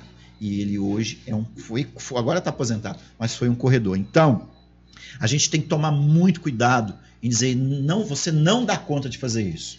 Eu sempre sou incentivador proativo. Cara, quem quer, acha um caminho. Com certeza, o dia que vocês foram montar isso aqui com, com, com, a- com os amigos, ou às vezes, ah, vou montar, tô pensando nisso aqui. Um ou outro talvez falou, cara, que legal, que legal. Outro falou, ih, cara, mas isso aí, não sei o quê. Eu não sigo essas pessoas que não fizeram nada que eu quero fazer. Eu me espelho naquele cara que fez. Talvez eu não chegue onde ele está, mas eu vou morrer correndo atrás, do que, melhor do que ficar parado. Então eu penso dessa forma, entendeu? Cara, se ele quer ser jogador, mano, talvez ele não, che não chegue lá no estrelato, mas ele consiga um sucesso. Porque a gente fala sucesso. Sucesso é subjetivo. Você entendeu? Às vezes o cara quer chegar lá onde o Cristiano tá, ser o top, top, top of mind, mas ele se contenta em jogar num time menor e fazer sucesso num time melhor, que seja até no Goiás, não desmerecendo o time de Goiás, que eu gosto pra caramba. Você entendeu? Então, eu acredito muito nisso. Até o seu. Foi o prefeito hoje que falou, a gente tava lá na Câmara, falou da história do, do coronel, do Kentucky Fried Chicken, do K- KFC, do KFC. Foi, foi o Kleber Mar que eu citou não isso vi, lá eu não, hoje? tá- eu não cheguei Hoje atrás, foi eu cheguei citar- só pro almoço. Hoje tem. Ah, é, você não se perdeu. Não, eu É- cheguei é- pro almoço. É porque Não o. dá pra almoçar. Aquela história do Kentucky, do Frank Frito, É, do- né? é, o coronel, né? O, eu esqueci, eu não lembro, É, eu não lembro o nome é. dele. Ele, ele, ele é um cara que começou Sim. com, com 65, 65, 65 65 anos. Ele tinha se demitido, não tinha, não tinha aposentado ainda. Sim. E nos Estados Unidos, se você é demitido com essa idade e não aposentou, você tá fudido na sua vida, cara. Você Aqui não tem o pé de meio. Também, viu? Cara, aqui no Brasil também, mas aqui no Brasil Brasil- tem aposentadoria é. por idade, né? o É, cara é, pode pelo não menos. é. O cara pode pelo menos não morrer de fome daqui um, né, tentar se virar. É, e aí ele pegou, tinha uma receita de um frango frito que todo mundo falava que era maravilhoso o frango dele empanado e tal, não sei o que. E o cara falou assim: "Não, então vou pegar tudo que eu tenho, e vou montar essa lojinha" e Baldinho, começou. é os baldinhos de É, e começou a vender no balde. São Paulo tem. Cara, e, é- e ele foi muito mais insistente ainda, porque ele montou a, a loja dele num lugar que bombava. E aí, de repente, houve uma mudança, eu não me recordo porquê, de, de trajeto lá, que aquela rodovia onde ele montou o estabelecimento dele já não era uma rodovia mais movimentada. Sim. E aí, tipo assim, ele teve que começar de novo. E ele foi batendo de porta em porta em restaurantes e falou: Olha, eu tenho uma receita aqui, você quer experimentar? Fazer a receita pro cara. Fazer, eu vou te ensinar ela e você vai me dar tantos centavos de cada que você vender. E aí que virou esse lance. Então, tipo assim, mesmo ele, ele passou por uma prova maior ainda, né? Ele montou o negócio dele, o negócio dele bombou, de repente o negócio dele foi às moscas. Cara, o Steve Jobs foi, foi demitido da Apple. Da pô. própria empresa, A né? empresa cara? era dele, mandaram ele embora, É. demitiram o cara da empresa dele. Aí ele inventou a Next, depois e foi. Cara, e, e depois a Pixar. A Pi, não, a história. A Pixar também ele se fudeu na a Pixar. Pixar ele se ferrou, lascou de vez, aí ele falou: agora eu desisto. Eu né? queria até te perguntar isso, por exemplo, né? A gente tem muitos exemplos aí de pessoas que conseguiram chegar lá. Se Você acredita nessa questão de meri- meritocracia? Você acha que todo mundo consegue chegar lá se quiser? Ou é preciso um pouco de sorte? Ou isso é relativo? Eu não acredito em sorte. Eu não acredito em sorte. Eu acredito em meritocracia daquela pessoa que acorda às 6 horas da manhã e estuda até às 8 porque vai trabalhar para limpar a rua. Eu acredito naquela mãe de família que tem dois filhos e leva um filho debaixo de- do braço e vai para a faculdade e senta com o filho do lado para ter uma, uma vida melhor. Eu acredito naquela pessoa que pensa grande, que tem sonhos e que corre dioturnamente atrás dos sonhos delas. É nessas pessoas que eu acredito. É no João, é na Maria, no José, é naqueles que estão trabalhando todos os dias.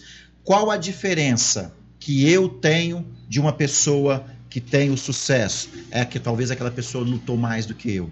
Lógico, existe o QI, existe as- o- as- os, os acasos do universo, pode ser, mas eu acredito que todo mundo tem a capacidade de estar ou correr atrás dos seus sonhos. Às vezes você fala em sonhos. Qual a diferença de sonho? É que você tem um, quando eu tenho um sonho, eu não tenho data para realizar. Quando eu tenho um projeto, eu tenho data para realizar. Quer um exemplo? Vamos entrar nessa, aproveitar e entrar na seara política? Eu estou entrando na política agora. É, vamos passar pra isso aí. Vai, vamos para a política agora. O Distrito Agroindustrial de Caldas Novas é um sonho de 30 anos que eu moro em Caldas Novas. Fala, fala, fala, fala, fala, entra gente, sai gente e nunca saiu do papel. Vai agora, vai agora, foi. É, é um, é, um, é um mote de campanha política de muitos que já utilizaram. Eu cheguei agora para trabalhar nesse Seara. Só que já existe um terreno plantado. Os que vieram antecessores a mim fizeram alguma coisa. Eles não conseguiram o resultado final, mas eles plantaram uma semente. Eles, sabe o que eu falo, posso dar esse exemplo? Esses que estavam antes de mim plantaram o pé de tâmara. Sim. Quem planta, quem, planta, quem planta pé de tâmaras não come tâmaras. Vezes, ah, já inventaram uma genética que, dá, que dá com 15 anos, né? Então, a, o pé de tâmara. Conheço gente que dá com 15 anos também. Para quem não para quem não conhece o pé de tâmara, quem planta o pé de tâmara diz a, a história é fato, a tâmara demora 100 anos para a árvore dar frutos. Então quem planta não colhe. Então, essas pessoas plantaram, eles ainda não colheram. Eu estou regando a planta no distrito industrial para tentar colher. Quando a, eu começar a colher, se tudo, se tudo correr como está planejado no, no nosso projeto esse ano, esse ano vai sair do papel.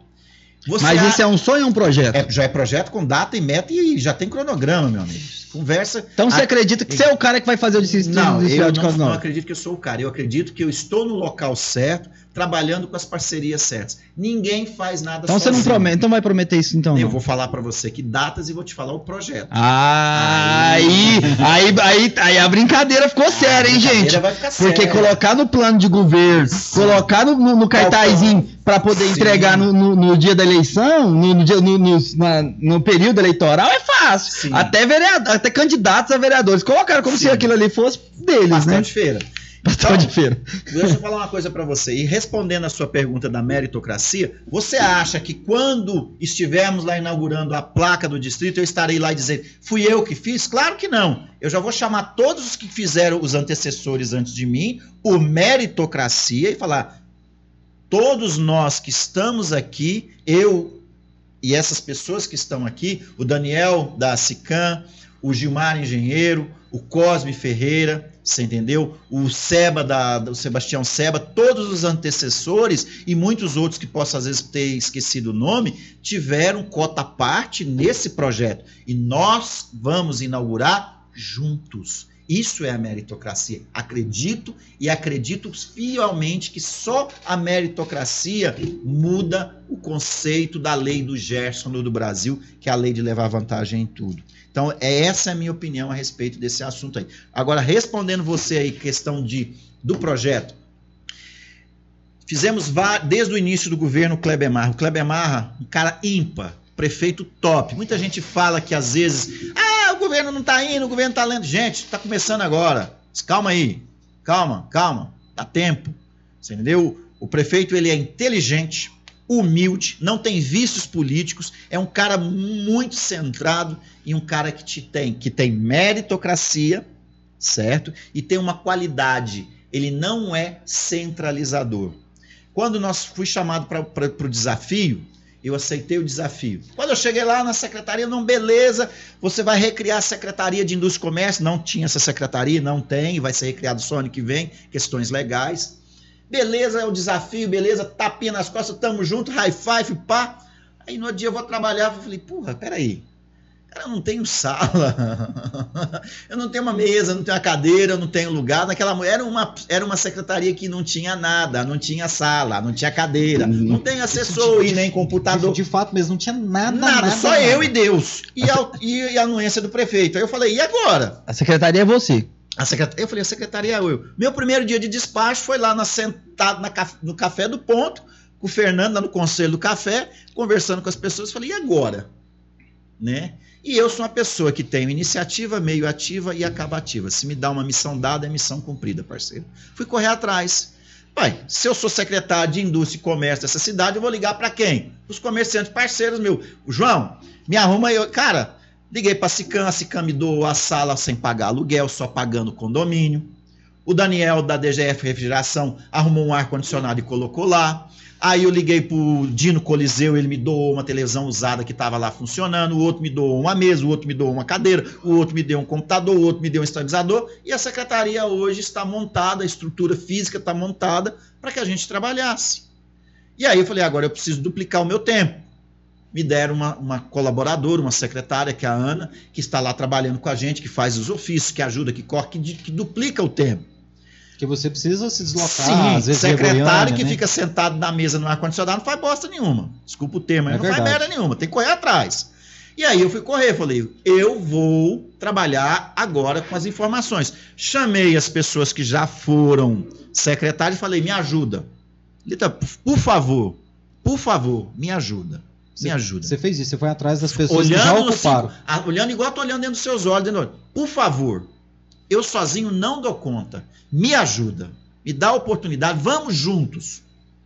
E as pessoas, com a sinceridade nos olhos, as pessoas viram.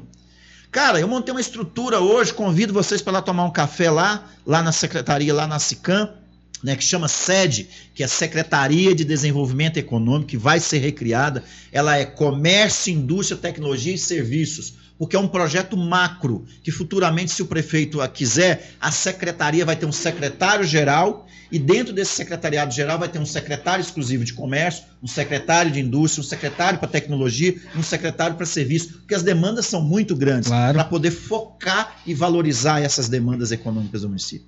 Nós montamos. Aí o, o cara acredita em você. Os caras imbuíram, as, as associações, não, a gente quer que aconteça. E eu fui correr atrás. Fui para a Codego, que é a Companhia de Desenvolvimento de Goiás, responsável pelo distrito, e venho em cima ligando. Sabe o vendedor de Bíblia? Sei. Compra uma Bíblia. Marcos, compra a Bíblia. Compra a Bíblia. Aí o cara olha assim pra você, puta que pariu, esse cara, se, eu não comprar, essa Bíblia, esse cara não larga do meu pé. E eu sensibilizei o presidente Renato de Castro, presidente da Codego, ex-prefeito de Goianésia, um cara super do bem, um cara que já foi prefeito, e ele veio aqui numa reunião em Caldas Novas, histórica para a cidade de Caldas Novas. Lá no Distrito Agroindustrial, na área, na GO 213, ele assumiu o compromisso público eu vou fazer o distrito industrial sair do papel, já vou preparar, pre- me entregar, me entregue o projeto, que é da competência da prefeitura, preciso de, de as- das máquinas emprestadas apenas para terraplanagem, para abrir as terraplanagens, capa asfáltica, estação de tratamento, rebaixamento de energia elétrica, blá, blá, blá, infraestrutura, portal de entrada, guarita, papapá, a Codego vai investir alguns milhões de reais em Caldas Novas e nós vamos tirar o projeto do papel. E eu, como sou uma pessoa muito dinâmica, já olhei para o prefeito, prefeito, Vamos trabalhar mundos e fundos para ver se nós inaugura a pedra fundamental desse trem lá, essas ruas já abrindo lá, no aniversário da cidade em outubro. Primeiro ano de governo, você já cumpre uma promessa grande de campanha: tirar o, distrito industrial do papel. Então nós já temos uma data para outubro. Pode ser que aconteça em outubro? Pode, mas que vai acontecer outubro, novembro, dezembro, janeiro, vai acontecer. Isso eu garanto para você. Você entendeu? Então, o presidente assumiu esse compromisso. Então, pode ser que não aconteça? Pode. Mas tudo e o universo, é aquilo que nós estávamos falando de conspira a favor, eu tenho 100% de certeza que eu estou fazendo o meu melhor, o prefeito está fazendo o seu melhor e vai acontecer. Por quê? No dia só tinha lá 30, 40 empresários com energia positiva, falando: vamos, o que precisar fazer, a gente vai fazer. E é o que Caldas Novas precisa. Thierry sabe disso, você sabe Explica disso. para as pessoas, até para mim mesmo, cara, que tô lá e já vi esse projeto e tal, mas assim, eu acho que é bom esmiuçar isso daí. O que que é o distrito? O que que representa isso aí? Porque o que que a prefeitura tem a ver com os- as pessoas que vão empreender? Claro que a prefeitura tem que dar incentivo e tal, não sei o quê, mas o que que significa o distrito para o empresário, para a pessoa que fala assim, o que que isso vai mudar na, na minha vida? Para mim que, eu, por exemplo, se eu quiser empreender lá, como que eu faço? O que que vai acontecer? Bom, eu quero- acho, vamos- acho que isso é- é- é válido. Então, Fala olhando pra câmera lá, ajuda nós aí. Você, por exemplo, vou falar olhando para a câmera. Você que é empresário em Caldas Novas, vamos pegar um exemplo clássico. Você tem uma pequena fábrica e você tem 10 colaboradores e está num terreninho pequeno. E você que- tem, quer ter a capacidade para colocar 30 colaboradores e ampliar sua capacidade de produção. Mas o dinheiro de comprar um novo terreno, você não vai faltar para fazer a obra. Se a prefeitura ou o estado te dá uma área com toda a infraestrutura para você só edificar e aumentar sua capacidade fabril, não é legal? É. O que, que isso vem de benefício para o município? Vai gerar mais emprego, que o desemprego está grande para caramba. Vai gerar mais impostos, vai aumentar a arrecadação do município. E na- lá na ponta vai gerar mais dinheiro para saúde, para educação e para tapar os buracos da cidade. Para recapear a cidade que tem 20 anos que a cidade está esfrangalhada do asfalto, desde a última recapeação, que, recapeamento que foi feito do prefeito Ney Vitorino. De lá para cá, não fez nada. O que fizeram foi uma bravata, sem falácias que fizeram aí na cidade. Passaram no guete, né, o asfalto no guete na cidade, e a cidade está destruída. Caldas Novas, eu falo que andar em Caldas Novas nas ruas de carro não é gostoso. Não. Não. Cara, você parece. De bicicleta andando. Eu indo pro sapé de bicicleta lá na Laranjal, chupar laranja é menos buraco e mais gostoso que andar na cidade. Dói menos a bunda. Mas não é culpa do meu prefeito, Só- Marri, do nosso Quando a gente prefeito agora. Moinhos e Catalão, a gente vê que isso é verdade. A malha asfáltica de Caldas Novas está muito É, boa. não, mas. Está deteriorada há 20 anos. 20 anos. Não é agora, com seis meses, que vai arrancar todo o asfalto. Fazer isso custa muito dinheiro. E o município pegou. E nós entramos no município quebrado. É como dizia o, o Arlindo Ceará, né? O Arlindo Ceará falou uma coisa que eu achei maravilhosa uma vez na Câmara. Ele falou assim: Caldas Novas tem tanto buraco que tem buraco na calçada esperando espaço pra pular na Esperando rua. vaga pra pular na rua. poder... E só não estão pulando porque eu tenho que pagar a zona azul. É, o, tem área azul. Ó, o- cê- só sobre essa questão da- da- do distrito, cara. Existe aquele, aquela história, eu queria saber se, se, se isso se, se você percebeu depois que você entrou lá, lá na secretaria. No, na, o que acontece? Fala-se o seguinte: sempre houve-se em Causas Novas. Causas Novas não tem bons empregos, não tem um salário digno, porque os grupos hoteleiros não se interessam em que se empreendam e se tragam indústrias para Caldas Novas, que indústrias já quiseram vir, aí a prefeitura nunca deu apoio, nunca deu incentivo para poder vir. Existe essa mesmo? É, é- ou isso é uma- só um- uma história para apoio dormir? Existe isso mesmo? Pra Os mim- grupos hoteleiros não têm interesse que venham indústria para Caldas Novas? Isso é lenda. Eu acredito que isso seja lenda. Veja bem, e se for verdade, sinto muito, já vou avisando. Vai vir e estão chegando e tem bons contatos. Nossa secretaria está fazendo contatos com pessoas que eu não posso dizer aqui no seu programa, no nosso podcast. Ainda, né? Ainda, Ainda. mas farei Mas quero que você volte aqui para poder não, falar das parcerias do pessoal que vai vir para Caldas Com Novas. certeza. E tem nomes de peso. Nomes de peso que o povo vai falar assim: opa! Grandes indústrias, Grandes- possíveis. Grandes indústrias e grandes comércios. Grandes indústrias e grandes comércios. Gente, põe uma coisa na cabeça de vocês. Caldas Novas é uma vitrine do centro-oeste goiano, do Brasil e do mundo. Nós temos um aeroporto maravilhoso. Nós temos 70 mil leitos de, de, de, de hotéis. 70 mil leitos de UTI, É. Deus é mais. 70 mil leitos de hotéis. Certo? O Agás. Como eu estava dizendo, o pessoal que estava na linha de raciocínio, nós estava falando de distrito que tem a data para inaugurar. Se não acontecer, a gente vai reposicionar, mas a gente tá. Eu tô cobrando, sou o vendedor de Bíblia. Cara, eu sou enjoado. Cara, pensa num cara no poder público enjoado. E tem- Se você me promete, você não me promete nada não, mas se você, porque se você prometer, cara, eu vou te cobrar de manhã, de tarde. E na vida pública, se você quer alguma coisa, fazer alguma coisa, você tem que cobrar. E as pessoas perguntam: ah, você tá lá porque o salário é 20 mil reais, ganha 30 mil reais. Meu sonho, papai. Se for, amém. Você entendeu? Mas você, o salário não é condizente com aquilo que a gente precisa empregar. Mas é, eu estou pelo legado, não é pelo salário. Dizem que o salário de Caldas Novas dos secretários, não só dos secretários, né, dos servidores, está defasado demais em relação a Uma outros vergonha. municípios. Posso né? falar sinceridade? sinceridade? Vamos, pode, muita gente pode me achincalhar aí. É uma vergonha. E vou dar um exemplo para você. Hoje um secretário de governo ganha líquido 5 mil reais.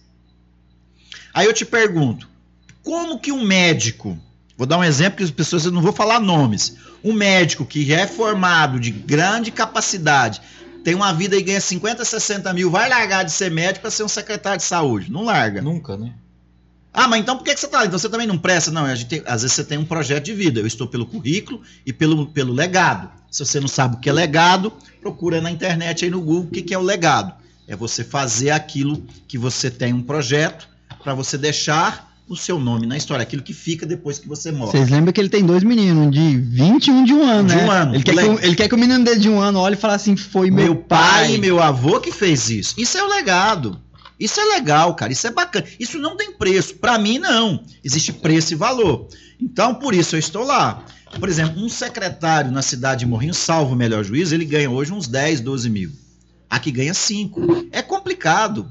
É de, o poder. Por exemplo, quando eu montei minha secretaria que eu estava falando, não tinha nada. Quem comprou o rodo, o pano, o veja, quem comprou, quem limpou lá durante três meses a sala com uma mesinha, uma cadeirinha emprestada? Foi eu. Ninguém vê isso. O cara acha que você tá, não, você é secretário, tem 30 colaborador, fica lá o dia inteiro com a mão para trás. Tem funcionário fantasma em governos por aí? Tem. No nosso, não. O Kleber já falou: se não trabalhar, é rua. E eu gosto desse, dessa pegada dele. Ele possa até não saber, mas se eu descobrir nego que estiver lá pendurado, rua. Ah, é rio rua, já falou em reunião nossa. É rua. E isso é bacana. Eu quero trabalhar nesse governo para escrever o um nome na história de Caldas Novas que nós fizemos alguma coisa. Vamos fazer tudo? Não. Se falar que vai fazer tudo, não dá tempo. Certo? É muito moroso. A vida pública é complicado. E aí tem uma coisa. Uma coisa que eu aprendi já na vida pública, gente. Vou falar aqui para vocês. Pior que o ciúme de mulher é o tal de ciúme de homem. Ciúme político, né? Ciúme de homem. É, o ciúme político. Por que, que eu vou ajudar fulano se a estrela do fulano vai brilhar e a minha não? Por que, que eu vou fazer? Os caras esquecem que a merda do negócio é para fazer pra cidade, pô, é pra coletividade, é pro povo, o cara foi eleito pro povo. Então quem pensa assim sofre mais. Quem tá lá pra pouco se lixando, aí, mano, aí não precisa nem dizer que a história aí já é só olhar para alguns tempos aí que você vai saber. Eu, eu, convivi com alguns secretários aqui de Caldas Novas em outras gestões e isso que você falou eu já vi na prática. O secretário pegar dinheiro do bolso para comprar material de escritório. Sim. Porque a burocracia é tão grande, até que ele faz o pedido, até que chega, e fala: não, não, vai lá, compra. Então, assim, e é isso, isso é um problema também, né? A, a, gente modernizar essas estruturas e talvez até a legislação, né, Cláudia? Principalmente precisa... a legislação. Essa tal de licitação, essa legislação da licitação é um problema. Dura 90 dias um processo licitatório. Às vezes você precisa comprar um trem para amanhã, para ontem. Você precisa comprar, até por questão. Por isso que muitos secretários da saúde tomam um punhado de processo no lombo. Às vezes o Ministério Público vai lá, ah, você tem obrigação de comprar o remédio, compre.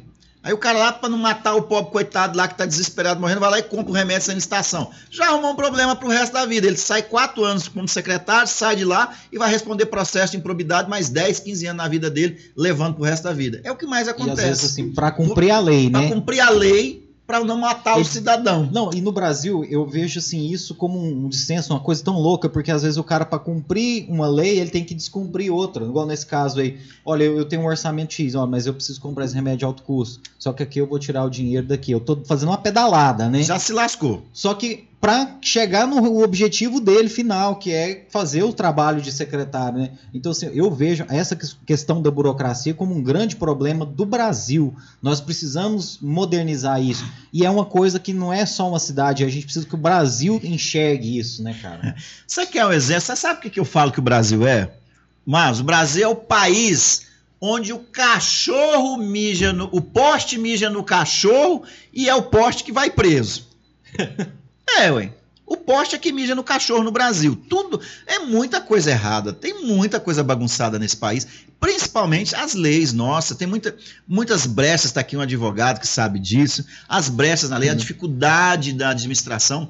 De, sabe, quando o cara é malandro, o cara tá pouco se lixando com o CPF dele, o que vai acontecer lá no final. Ele não quer nem o salário.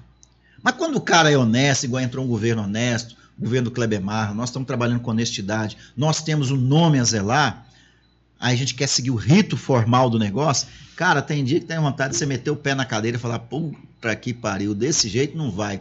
Mas é a lei, tem que seguir o rito, tem que seguir o processo. Entendeu? Por exemplo, muita gente reclama, ah, buraco de buraco, buraco na cidade. A, questão de massa asfáltica, houve, um problema, houve vários problemas atrasou licitação, papapá. Então, então são coisas que às vezes as pessoas não entendem. Não é da minha pasta, mas eu vejo o secretário Aguinaldo sofrendo, cara. O povo xingando, brigando, batendo. Mas o cara tá lá para fazer o seu melhor e ele nem precisa. É um empresário super bem sucedido para ganhar 5 mil. Ele tá tomando prejuízo, mas tá lá pelo legado. Porque quer fazer, quer deixar um nome na história. Quem não entende isso vai falar bobagem, né? Se você não quer, sai. E aí aquela. Uma vez eu vi uma frase maravilhosa, cara, que fala o seguinte: a diferença entre um político e um governante é que o político pensa nas próximas eleições, o governante pensa nas próximas gerações. gerações. Isso é lindo essa frase. Eu já tinha ouvido essa frase, maravilhosa. Eu não estou preocupado, eu estou preocupado em deixar para as gerações. Que é um cara que eu gosto dele, que ele fez o nome dele, escreveu o nome dele na história como prefeito de Caldas Novas lá no passado ele, ele hoje ele não, ele não gere bem as coisas particulares dele. Mas politicamente ele escreveu o nome dele com letras de ouro. Não precisa dizer nem o nome. Foi Araújo. O cara fez, revolucionou em quatro da década de 90. O cara fez um aeroporto. Foi chamado de lunático, Sim. de louco, de doido, de mágica. De, de... Mas eu conheço a história. Quem conhece a história tem que respeitar. Vai passar 100 anos e alguém vai falar: o aeroporto foi Fulano que fez. Não está aí? E nosso aeroporto é bonito, cara. Eu tive em outras cidades aí turísticas também que tem aeroporto, não dá 10% da qualidade do nosso aeroporto de Caldas Novas, você entendeu? Caldas Novas, eu sou apaixonado por essa cidade. Apaixonado e quero ver Caldas Novas dar um salto quântico. Quero uma Caldas Novas 4.0, uma, uma cidade revolucionada turisticamente, industrialmente e no agronegócio, que é o nosso compromisso de campanha do governo Kleber Marra. Cara, vamos falar um pouco do, do- do- da, dessa outra faceta sua aqui, cara. Coach, né? Coach. Ah, É, é, até, quero, até quero. Já falei pro Thierry, um, quando a gente veio com a proposta do programa, a gente quer começar um, alguns quebra-pau aqui, tá ligado? Eu, eu Pé falei, na mesa aí. eu falei assim, não, não, não agora, não, Não, não, deixa eu falar o seguinte, Ah. vamos falar uma coisa, antes de você falar do coach, Ah. eu e esse cara aqui, nós tivemos uma treta no passado. Ok, ok. Aê! Vamos liberar a treta! Acende a luz, toca o sino. Eu e esse cara aqui, nós tivemos uma treta no passado, lá na Câmara Municipal. Eu achei que eu ia apanhar, velho. Ou eu eu posso apanhar, mas vou bater também, viu? E na época do. Vamos, pode rasgar, Fica vamos, vamos rasgar o verbo. Ele ficou vermelho já lá, ó. Rapaz, bobagem, bobagem. Nós brigando por causa de nada. Ele, na época do, do, do prefeito Magal, eu era da mídia e ele trabalhava na SECOM. E tinha o prefeito, o secretário de comunicação, que é meu amigo, um abraço, João Paulo Teixeira, um cara que se tornou amigo, gente. amigo meu mesmo, se tornou amigo particular, porque eu falo que a política passa, os amigos ficam. Com certeza. E aí, eu brinquei com esse cara, tá ruim na época do fake news. No enquanto esse Caldanal tinha fake a rodo. E eu falei, ô Thierry, você tinha que trabalhar mais, parar de fazer, ficar fazendo fake news. Rapaz! Perfil fake, né? perfil fake, fazendo fake, perfil fake lá. Falei que você faz parte lá do, do- do quartel-general do, do quartel-general do fake news, naquela SECOM. Rapaz, esse homem ficou. esse- rapaz, sabe o Hulk? Dobrou Não, também. o Hulk, ele ficou verde, esse homem cresceu. Aí, e nós foi no palco, segurança teve que chegar e botar a mão no peito dos dois, que nós ia pro pau. Nós ia pro pau. Não, ia pro pau e ia ser tão engraçado que tava tendo uma treta lá na Câmara, não sei o que tinha lá, que tinha polícia pra caramba lá. mudou o foco do trem, irmão. Não, tinha polícia pra caramba, o trem, o povo parou o trem, a polícia já foi chegando, nós íamos os dois presos.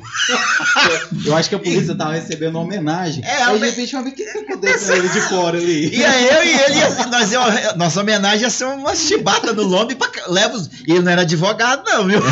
Não era ainda não. Ele Eu é advogado. Eu parcela comum. Você já era, já. Eu, não, eu também não era advogado, mas eu tenho esse curso superior de outra coisa, né? Eu não tinha não. Ia pegar a cela comum. Ah, mas aqui nem cela, Ô. aqui nem cela especial não, babai. A gente tava falando aqui, né? é, tanto que é o mundo dá voltas, né, cara? Na época a gente tava sofrendo muito ataque de um vereador, né? Nós, principalmente da SECOM. E assim, algumas coisas eu, eu considero que foram muito injustas. E, e esse vereador ele colocava alguns apelidos, alguma coisa que mexia mesmo com, com, com o, o íntimo da gente, né? cara? Japa fake. É, então a, gente tava num, num período assim, e eu, cara, eu melhorei demais, mas eu era muito explosivo. Eu ainda tenho Não, mas alguns Foi o, calor, foi o calor do momento, depois eu cheguei, cara, um dia eu cheguei pra ele e falei assim, irmão, Mas- vamos acabar com aquilo, aquilo foi infantilidade do ele, beleza, high five, vamos pra frente, e tá aqui, de boa. E aí, que- cara, foi tão interessante que passou pouco tempo depois, eu tava lá atacando o prefeito lá na outra emissora. "É, Esse prefeito aí, não sei o ele, quê. ele já foi pro outro lado. Não, Ca- Cal- Caldas, No- Caldas Novas tem, tem, Mas tem é- isso de maravilhoso, Mas, né, ó, cara? gente, é, isso aí acontece mesmo, né? Desculpa, Cláudio, qualquer Não, coisa. meu irmão, que isso, para, isso já estamos juntos. acabou, pô, Mas, é ó, bobagem. ainda vai aparecer muita Tem que- história minha. não, já, nós, nós já não temos isso mais não, já acabou, já faz isso aí, porque o papo, o papo Não. aqui é isso, Não, o isso aí- podcast é isso aí. Isso aí vai dar um corte massa, né? Vai dar um cara? corte aí, da rocha, A treta, a treta do, do, a do treta Cláudio do com o dia. É Não, mas. Cara, é, e aí- Vamos, Mas vamos é falar... só, só encerrar, isso, isso Ah. é legal que, tipo assim, houve algumas pessoas que no momento aí a gente se desentendeu, por, por bobagem também, mas que não, não tiveram essa, essa grandeza de falar assim, velho, vamos largar isso pra lá. E o próprio Cláudio que me procurou, falou, um dia a gente Sim. se encontrou por acaso, acho que em algum evento, alguma coisa assim, falou, vamos parar com isso, tal, tal. E foi desse jeito mesmo, isso é muito interessante. E, e é isso que é o importante. Nós estamos aqui hoje discutindo o futuro da cidade, Sim. fazendo coisas propositivas, né, cara? E eu acho que é isso que os políticos devem fazer, né, cara? Passar por cima das questões pessoais e começar a pensar no futuro de Caldas Novas, para que no futuro a gente chegue, igual a hora que a nossa transmissão foi interrompida, a gente estava falando de gramado. A gente precisa se espelhar em gramado, em cidades dessa forma. Cara, eu já vou te chegar lá. cortar lá. na gada. Para com esse negócio de gramado. Não, eu, eu acho, Cláudio, não, só, doutor- só te interromper. Eu acho que a gente precisa começar a pensar grande. Eu vejo Não, que tá. Gramado e outras cidades turísticas, elas enxergam assim, falam, gente, o, o turismo é a nossa fonte de renda. Vamos profissionalizar, vamos crescer. E quando o ex-prefeito foi prefeito, eu lembro que o Sebrae propôs um projeto de padronizar o Arcalino Santos. A prefeitura ia fazer uma contrapartida de organizar as calçadas. Fez, né? E, é, e aí os, os comerciantes e eles iam fazer uma parte que era fazer um financiamento, o Sebrae ia dar o financiamento para que eles padronizassem as fachadas. E ninguém quis. Então, assim, eu vejo que a prefeitura ela podia ter feito mais e tal, mas os comerciantes, não todos, mas assim, muitos comerciantes, eles só vêm assim: que, que o poder público vai fazer para mim? É. Ah, eu não tô tendo turista, cadê os turistas e tal? Mas, cara, o que, que você vai fazer por Caldas Novas? Tudo que você tem, essa caminhonete que você tem, essa casa, essa loja, veio de Caldas Novas. Vê, vamos doar um pouquinho, melhorar a sua loja, dar uma qualidade melhor. A gente criar uma cidade mais bonita, mais organizada. Dá um pouquinho do que você ganhou para Caldas Novas, que você vai ganhar 10 vezes mais lá na frente. Só que se a gente não pensar nisso, a gente vai continuar. Não que o nível do nosso turismo, o nível do nosso turismo é ruim, mas a gente pode crescer ainda mais e oferecer muito mais qualidade e, com certeza, gerar mais renda, né? Sim. Fazer circular mais renda. Posso pontuar uma coisa nesse que você falou, para a gente entrar nesse último assunto aí? Questão de Caldas Novas. Quando eu falo que esquece gramado, é que nós somos muito melhor que gramado. Gramado só é mais inteligente do que a gente. exato. Porque lá eles são unidos. E aqui não. E esse é encerrar o assunto de gramado. Mas gramado é um, um case de sucesso. Eu acredito o seguinte: a Caldas Novas 4.0 é uma Caldas Novas que invista num turismo mais qualificado. Eu defendo que Caldas Novas, né, no dia que o presidente da Codego teve aqui, eu entreguei um projeto na mão dele, no Centro de Convenções Internacional para Caldas Novas, para 15 mil posições. O investimento, e ele falou, cara, concordo com você, eu quero um, eu tenho, passei para o secretário de turismo um conceito, falei, olha, eu vejo Caldas Novas, da minha, minha forma de ver Caldas Novas pelo comércio, é mudar o mote turístico de Caldas Novas, deixar o CVC um pouco de lado, que é carregando os velhinhos cansados, você entendeu? E trabalhar por uma, uma Caldas Novas de turismo de negócio, feiras, eventos e esportes. Traçar um calendário turístico e trazer o comando da Secretaria de Turismo para a Prefeitura, não como está hoje aqui. Hoje não é. Nos tempos passados, nós estamos brigando para mudar isso. Em tempos passados, não era o município que comandava o turismo. Eram grupos que comandavam o, O turismo. Convention Bureau, né? Sim, entendeu? Então o que acontece? Trabalhar nesse novo modal turístico, desenvolver esse centro de convenções para trazer o turismo inteligente na retomada do crescimento turístico que o Brasil vai ter a partir de 2022, se Deus quiser. Essa é a minha visão com relação ao turismo. E com relação ao comércio, da desunião, essa mentalidade mudou na troca de governo. Quer a prova disso? Os empresários de Caldas Novas se uniram da noite para o dia e pagaram três UTIs durante três meses de Caldas Novas. Verdade. Abraço aos empresários que corajosos, Abracalda, CDL, Aqua, Contur, Sindiobs e todas as entidades que tiveram a, a, a, a coragem de abraçar.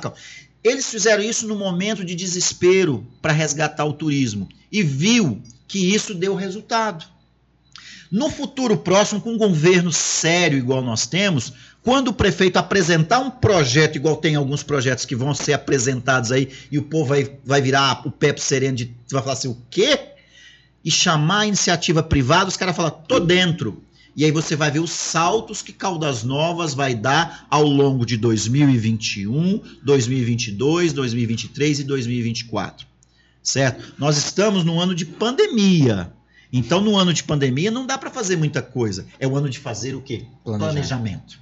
E isso nós estamos fazendo muito bem feito. Em governos passados havia muita publicidade, pouco planejamento. O nosso tem muito planejamento, pouca publicidade. Isso gera, às vezes, o pessoal, ah, não está acontecendo nada, não está fazendo. Mas espera. Como diz assim, pequeno gafanhoto, espera. A gente constrói um prédio de 54 andares, igual vai ter ali, os caras vão enfiar 50 metros de concreto para baixo, sem você ver, até sair um, um ferrinho para cima para começar a subir as colunas do prédio. E é o que o governo Kleber Marra, nós estamos fazendo. E isso me deixa feliz, eu gosto disso. Eu gosto de ver o, o dinamismo do prefeito. Será que nós vamos ver esse prédio mesmo, cara? Vão. Eu, eu tô começando a achar que esse prédio é igual, igual o Lázaro, mano. Eu sonho em ver esse prédio. Eu em Caldas seja mais Novas, cara. otimista. Eu já vejo ele nos, au- no outdoor pra todo lado. Eu vejo os outdoors, eu Mas vejo os outdoors Cara, desbotando. Eu, vejo os outdoors Não, desmanchando. Mas é porque estão fazendo buraco pra baixo, amigo. É, é- demora.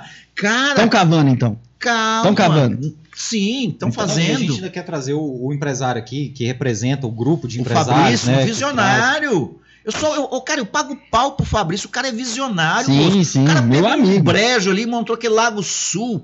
Você já imaginou se, se todos os bairros que, os- que foram criados em Caldas Novas fossem ter- capitaneados pelo Fabrício? Cara, Caldas Novas era 10 mil vezes mais bonito que Gramado. Mas, mas a verdade. A Gramado verdade, só tem a verdade o, eu, eu, eu fiz até uma pesquisa sobre isso uma vez, cara. O que destruiu Caldas Novas, pode dizer o que quiser, cara. O que destruiu Caldas Novas foi a expansão horizontal sem planejamento. Porque isso mata qualquer município. Hoje, o Ministério das Cidades concorda que isso é o pior mal que existe em todos os municípios, que é libera, liberou durante muito tempo construir, é, fazer, fazer loteamento em que o cara não tinha que dar contrapartida nenhuma. Abrir a rua, punha os postes e boa sorte. Comprava uma chácara, comprava uma fazenda, abria a rua, demarcava lá, soltava, vendia, e aí depois os caras iam lá construir os barraquinhos e falavam assim: prefeito, quero asfalto, setor prefeito, quero esgoto. ali, ó. Setor- vamos pegar ali o setor Não, universitário, tem- que é um, tem- ah, tem um monte, Jequimar, tem um monte. mansões. A mansão, cara. Mas mansões não tem água até hoje, cara. Mas olha Ele tem 40 anos as mansões, lá, lá cabe mais morador do que o resto da cidade. Certo, tudo junto. mas tem 40 anos. Entendeu? É. Não A- as, ma- mansões, o pessoal acha que as mansões é, é- é um pedacinho ali. a- cara, as mansões ela começa é, na- na- nessa parte lá de- de- do desvio pro, pro grupim e vai parar na lagoa, velho. Não, eu ando de bicicleta aquilo tudo ali, mano. É gigante. Aquilo é uma cidade, você se perde ali dentro, que é tudo igual, parece um, um bairro japonês, tudo igual. Então, mas vamos lá. Então, politicamente é isso aí. O que, para encerrar o papo político, quero dizer para você o seguinte: eu acredito muito no governo do prefeito Kleber Marra. Eu acredito no meu potencial, no meu melhor. Acredito que nós não temos o poder, não sabemos tudo, somos falhos, temos muitos erros, mas a gente foca nos acertos e nas qualidades. Se eu errar, eu vou procurar corrigir. E o prefeito também. Eu nunca tinha visto um prefeito pedir desculpas, e eu já vi o prefeito Kleber Marra pedir desculpas para uma pessoa. Isso é nobre, isso é bonito, isso é uma coisa rara, e isso faz a diferença. E o- a população que confiou os 27 mil votos ao prefeito não serão decepcionados, eu tenho certeza E nós disso. vamos cobrar. Se, a- se chegar no dia 31 de dezembro do último ano de governo do Kleber Mar, a gente não tiver pelo menos uma pedra, uma porteira naquele distrito industrial lá, nós vamos atrás do, do Alvarinho e falar assim: você vai lá de novo falar, falar assim, me desculpa, eu não consegui fazer. Mas Muito a gente antes espera. de- A gente Muito espera. Não, não é o que nós planejamos. Muito eu tô antes dizendo. disso, eu vou tô- eu tô- eu tô- convidar você para inauguração tô falando da do loja pior- do fulano, da, da Ah, é o que nós esperamos, é o que a gente torce o dia e noite. Você entendeu? O Marcos estava falando aqui da, da ideia que a gente tem, e uma dessas ideias envolvem os coaches, né? E você vai falar um pouco pra gente sobre essa profissão. Conta pra gente a ideia, É, Marcos. eu, eu- quando eu comecei o podcast, né, com o Thierry, Thierry me chamou, eu falei, cara, eu tenho uma ideia do negócio, cara. Eu quero, eu não quero é, é, água morna, não quero, não quero água com açúcar, não quero fazer um negócio mais do mesmo que a gente vai ver 300 por aí, esses programas de rádio aí que fica ali é, se automasturbando um ao outro ali. Eu não quero essa porra não, entendeu? Eu quero, quero polêmica, quero chegar aqui tirar o cara do lugar do, do, do local de conforto dele, porque senão ele vai lá na rádio e fala, mano. Entendeu? Eu falei assim, ó, vamos chamar um coach, um psicólogo aqui, eu quero que o psicólogo fale pro coach porque que ele é uma farsa. E quero que o, quero que o coach fale pro psicólogo porque que o trabalho dele é válido, entendeu? Quero chamar aqui um cara de crossfit e um, e um cara da musculação e o para poder falar assim, cara, fala aí pra você porque que um é melhor do que o outro Um aí. policial e um cara que defende É, a liberação, a liberação da, maconha, da maconha, alguém a favor do exemplo. aborto, um religioso. A gente quer, quer fazer uns debates. Treta. Vai ser, uma, vai ser umas Treta, edições especiais. Então manda treta aí, vai. Então não, então eu queria falar assim, ó, primeiro, eu não acredito em PNL, eu acredito de uma forma que você não acredita. E para mim PNL só existe interno, você consegue se autoprogramar. Programar outras pessoas para mim é balela, é conversa, prove-me o contrário. Prova com- E, uh, rapaz, então tá. Vamos começar pelo seguinte. Não, me, me, me, me, programa, me programa, me programa aí. ficou bom. Me programa aí. sim, Rufem os tambores. Eu não vou te. Primeiro, eu não tenho que te convencer de nada. A pessoa que fala que vai te convencer de alguma coisa já está já tá cometendo um grande erro. Nós, seres humanos, temos as nossas convicções, as nossas realidades. Ele tá olhando e piscando, ele tá tentando me seduzir. Já tá usando a PNL aí, viu, velho? Não, tô dizendo que eu vou olhar pra câmera. Então isso é bobagem. Tô brincando, brincando. Isso é besteira. Fala, fala aí, fala aí, fala aí. Isso é bobagem. Aquele coach, existe o seguinte. Eu faço trabalhos sérios de coach, de coach empresarial. Tá aqui um livro que eu participei, que eu escrevi. Tá aqui, para a câmera ver aí, ó. Pessoas e empresas em alta performance. Nossa turma formando, eu trouxe o livro até para vocês. São os cases que a gente tem nesse livro. Existe aquela palestra motivacional, aquele coach motivacional, Godri. não, o Godri é palestra motivacional, você entendeu? Existem coaches, Coaches motivacionais. mesmo. Eu não posso falar os nomes de pessoas que você pode fazer isso, que você Ah, pode entendi. fazer aquilo, que você e tal. Para mim é é placebo isso. Fui fazer uma palestra num órgão aqui, me convidaram, uma empresa, para 50 pessoas. Eu perguntei para todos: vocês querem uma palestra para vocês pular da piruleta, ficar uhul? E depois de meia hora, quando baixar aquela adrenalina, que é o estado fisiológico vai voltar ao normal, e vocês vão voltar à vida de vocês normal e vão ter a mesma vidinha depois, ou você quer que eu ensine vocês a pensar e a descobrir por que, como age o pensamento?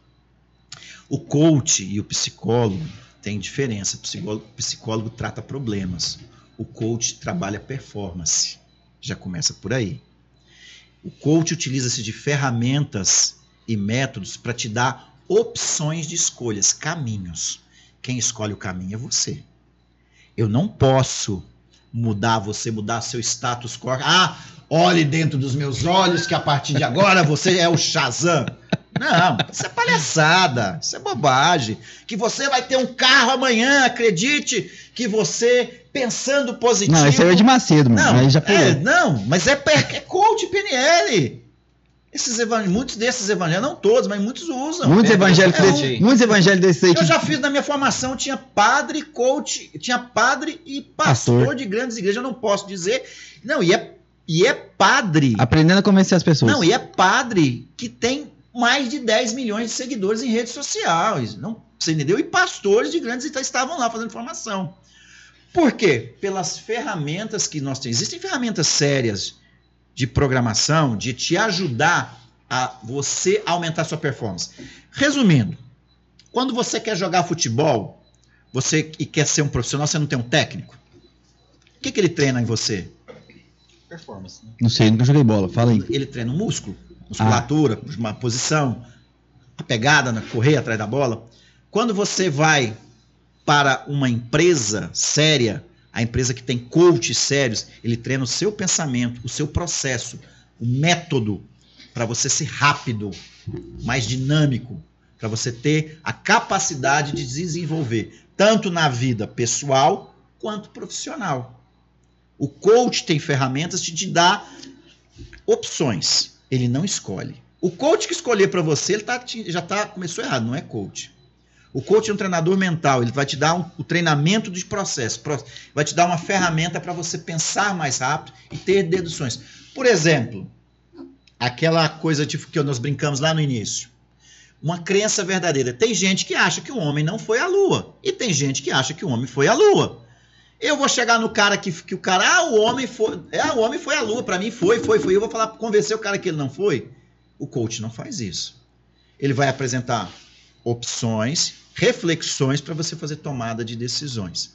E uma das regras, regra número um do coach, o verdadeiro coach, suspender todo e qualquer tipo de suspender todo e qualquer tipo de julgamento. Se você acha que o verde é a cor mais bonita do universo, eu tenho que, te, tenho que respeitar. Eu gosto do azul. Aí é que são as diferenças do coach. Agora, por exemplo, eu quero, eu quero fazer um processo de coach, igual eu tenho uma empresa séria aqui de diversão, eu tenho feito processo de coach para aumentar a performance do grupo.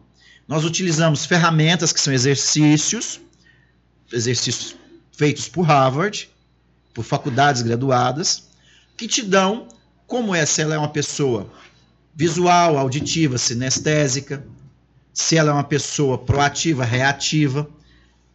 Porque se eu coloco um, um positivo com um negativo, dá choque. Então, ou resumindo, águias têm que andar com águias e galinhas têm que andar com galinhas. Isso o coach faz para você. Aceleração de processos e identificação de perfis comportamentais. Faz parte do coach, faz parte da, psiquiat do, da psicologia.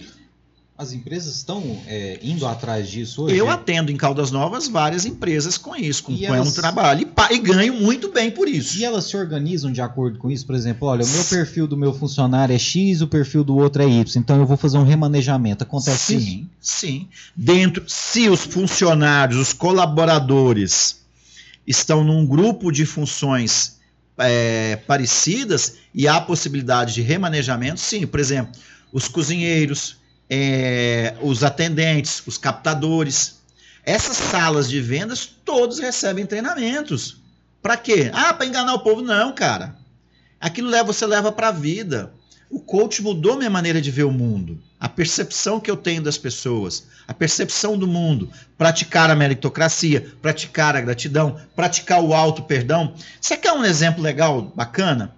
Todo mundo está a todo tempo na sua mente aqui conversando consigo mesmo. Tem uma voz que conversa dentro da cabeça da gente, anjo da guarda, Deus, consciência, cada um tem sua crença aqui dessa, dessa conversa. E a todo momento, quando você está parado sozinho, você está em estado de julgamento. E começa a sofrer. Tem muita gente que sofre. Sozinho está sofrendo. Por quê? O cara está julgando a si próprio, se condenando.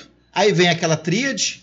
Ou ele está na depressão, ou ele está na ansiedade, ou ele está no estresse, que tem uma diferença. Depressão, ansiedade e estresse. Ele está no devaneio mental ali. Até porque é um transtorno quando o cara não faz isso, né? Sim. Se o cara ele, ele fica sozinho e ele fica assim, não tô certo, não tô sempre certo. Não, não, não. É normal não. conversar consigo Não, mesmo. eu falo assim, o, cer o, o normal é a gente olhar pro, pro que a gente fez e tentar melhorar e ver pontos de, de fraqueza Sim. e tal. Aquele cara que olha para dentro de si e fala assim: não, tô certo. É um psicopata. Ele é um psicopata. É, suspender é um o estado de julgamento é, é, a, é a primeira regra que a gente leva. Então a pessoa está nesse estado de auto-julgamento, estado de sofrimento. Quando você não está se julgando, se auto-julgando, você está julgando o próximo. Aí você está julgando o outro. Porque fulano é assim que é o mundo que nós vivemos. Todo mundo está julgando todo mundo. Mas é julgando ou avaliando, cara?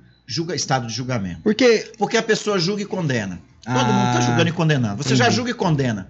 Eu jamais usaria uma roupa daquela. Você já julgou e condenou. Você fala assim, eu não deveria ter falado isso. Aí você pensa assim, eu não deveria ter falado isso. Aí você é o, o, o tanto o, o seu advogado, que você mesmo está tentando o se defender, o defensor, e, e, o auto acusador e, e, e, o, como é que fala o cara o que. Promotor. Promotor. É, é, ah, o, execu... E o executor, o executor né, cara? Você fala assim, ainda. pô, não vou mais, não vou mais o falar. Carrasco é, ainda, o carrasco, né? ainda é o carrasco de si mesmo. Então, o bom coach te ensina aqui tudo isso, como funciona, as emoções básicas do ser humano. Porque não adianta você querer ter sucesso na empresa que você trabalha se, o co... se o a empresa e o SA está com problemas. O que é uma empresa? Resultados de pessoas. O que é uma empresa de sucesso? Resultado de pessoas que têm um, acordo em comum, que estão bem consigo mesmo, que entram para a empresa, uhul, hoje a gente vai vencer, hoje vai vender, e a coisa acontece que a gente estava falando antes do programa, que é a, a, lei, a lei da atração. Cara, você, você sabe aquele desenhozinho, ó dia, ó vida, ó aquela nuvenzinha negra em cima da cabeça? Tem gente que não. Tem gente que chega, você é proativo, não, tudo bem, beleza, estado fisiológico, energia. Isso é ciência. Isso é científico, isso não é achismo, isso é ciência. Quando o coach trabalha com a ciência aliada à psicologia, psiquiatria e outras coisas mais, ele é um coach sério. Ele te dá os caminhos. E quando um coach identifica que você tem um problema muito sério, um transtorno muito sério, ele vai resolver seu problema. Não, cara, você precisa de um psiquiatra ou um psicólogo. O coach sério faz, não, cara, seu problema é psicólogo, você está com problema de psicologia, uhum. você precisa de um psicólogo para tratamento.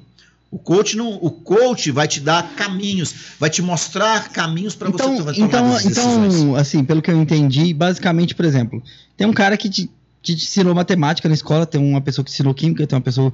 A cada estágio da sua vida, você. E a gente tem as inteligências. Quem, quem já estudou isso sabe Sim. que a gente tem inteligência de lógica matemática, Sim. linguística, espacial. espacial e tal, várias inteligências.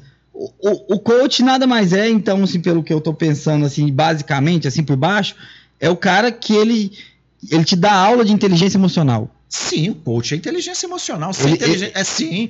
Ele vai te ensinar como você funciona emocionalmente. Nós somos seres 99% emocionais e 1% de é racional. É a inteligência é, emocional ela é feita de duas partes. Da inteligência interpessoal e intrapessoal. Sim. É você conhecer a si mesmo, saber o seu lugar, saber o seu lugar no mundo e saber interagir com outras pessoas, que é interpessoal, né? A inteligência sim. emocional. Então, o coach ele abrange isso daí, então. Com certeza. O bom coach, sim. Cara, como que eu vou te ensinar a performance em qualquer coisa que você queira fazer se você não está bem consigo próprio? Como que a gente vai bater um papo legal aqui se você tivesse com, desculpa aí, com algum parente seu na UTI, sendo entubado, entubado agora e COVID. com Covid, você estaria emocionalmente aqui? Não. Então, mas aí com a inteligência emocional, olha aí que agora eu vou te levar onde eu quero. Com a inteligência emocional trabalhada, você consegue mudar seu status quo e se for uma necessidade, você consegue utilizar da inteligência emocional para acalmar aquela voz interior que está te atrapalhando naquele momento. Se você ouvir mais de uma voz conversando na sua cabeça, não precisa nem te dizer, já procura ajuda que você está com problema. A gente é o, o nosso pior inimigo? Sim, sempre. Nosso maior aliado é a, essa voz interior que nós temos dentro da gente é o nosso maior aliado, mas é seu pior inimigo. Aquele cara que treina quatro anos na Olimpíada para fazer o salto em vara e dizer que ele vai ganhar e ele vai lá e ganha do cara, do francês. Ele vai lá e pula mais do que o francês. Ele estava psicologicamente preparado. O Brasil, quando entra no é, gol da Alemanha, gol da Alemanha, rebentou a seleção. Eles perderam no pé ou na psicologia? Rebentou isso psicologicamente.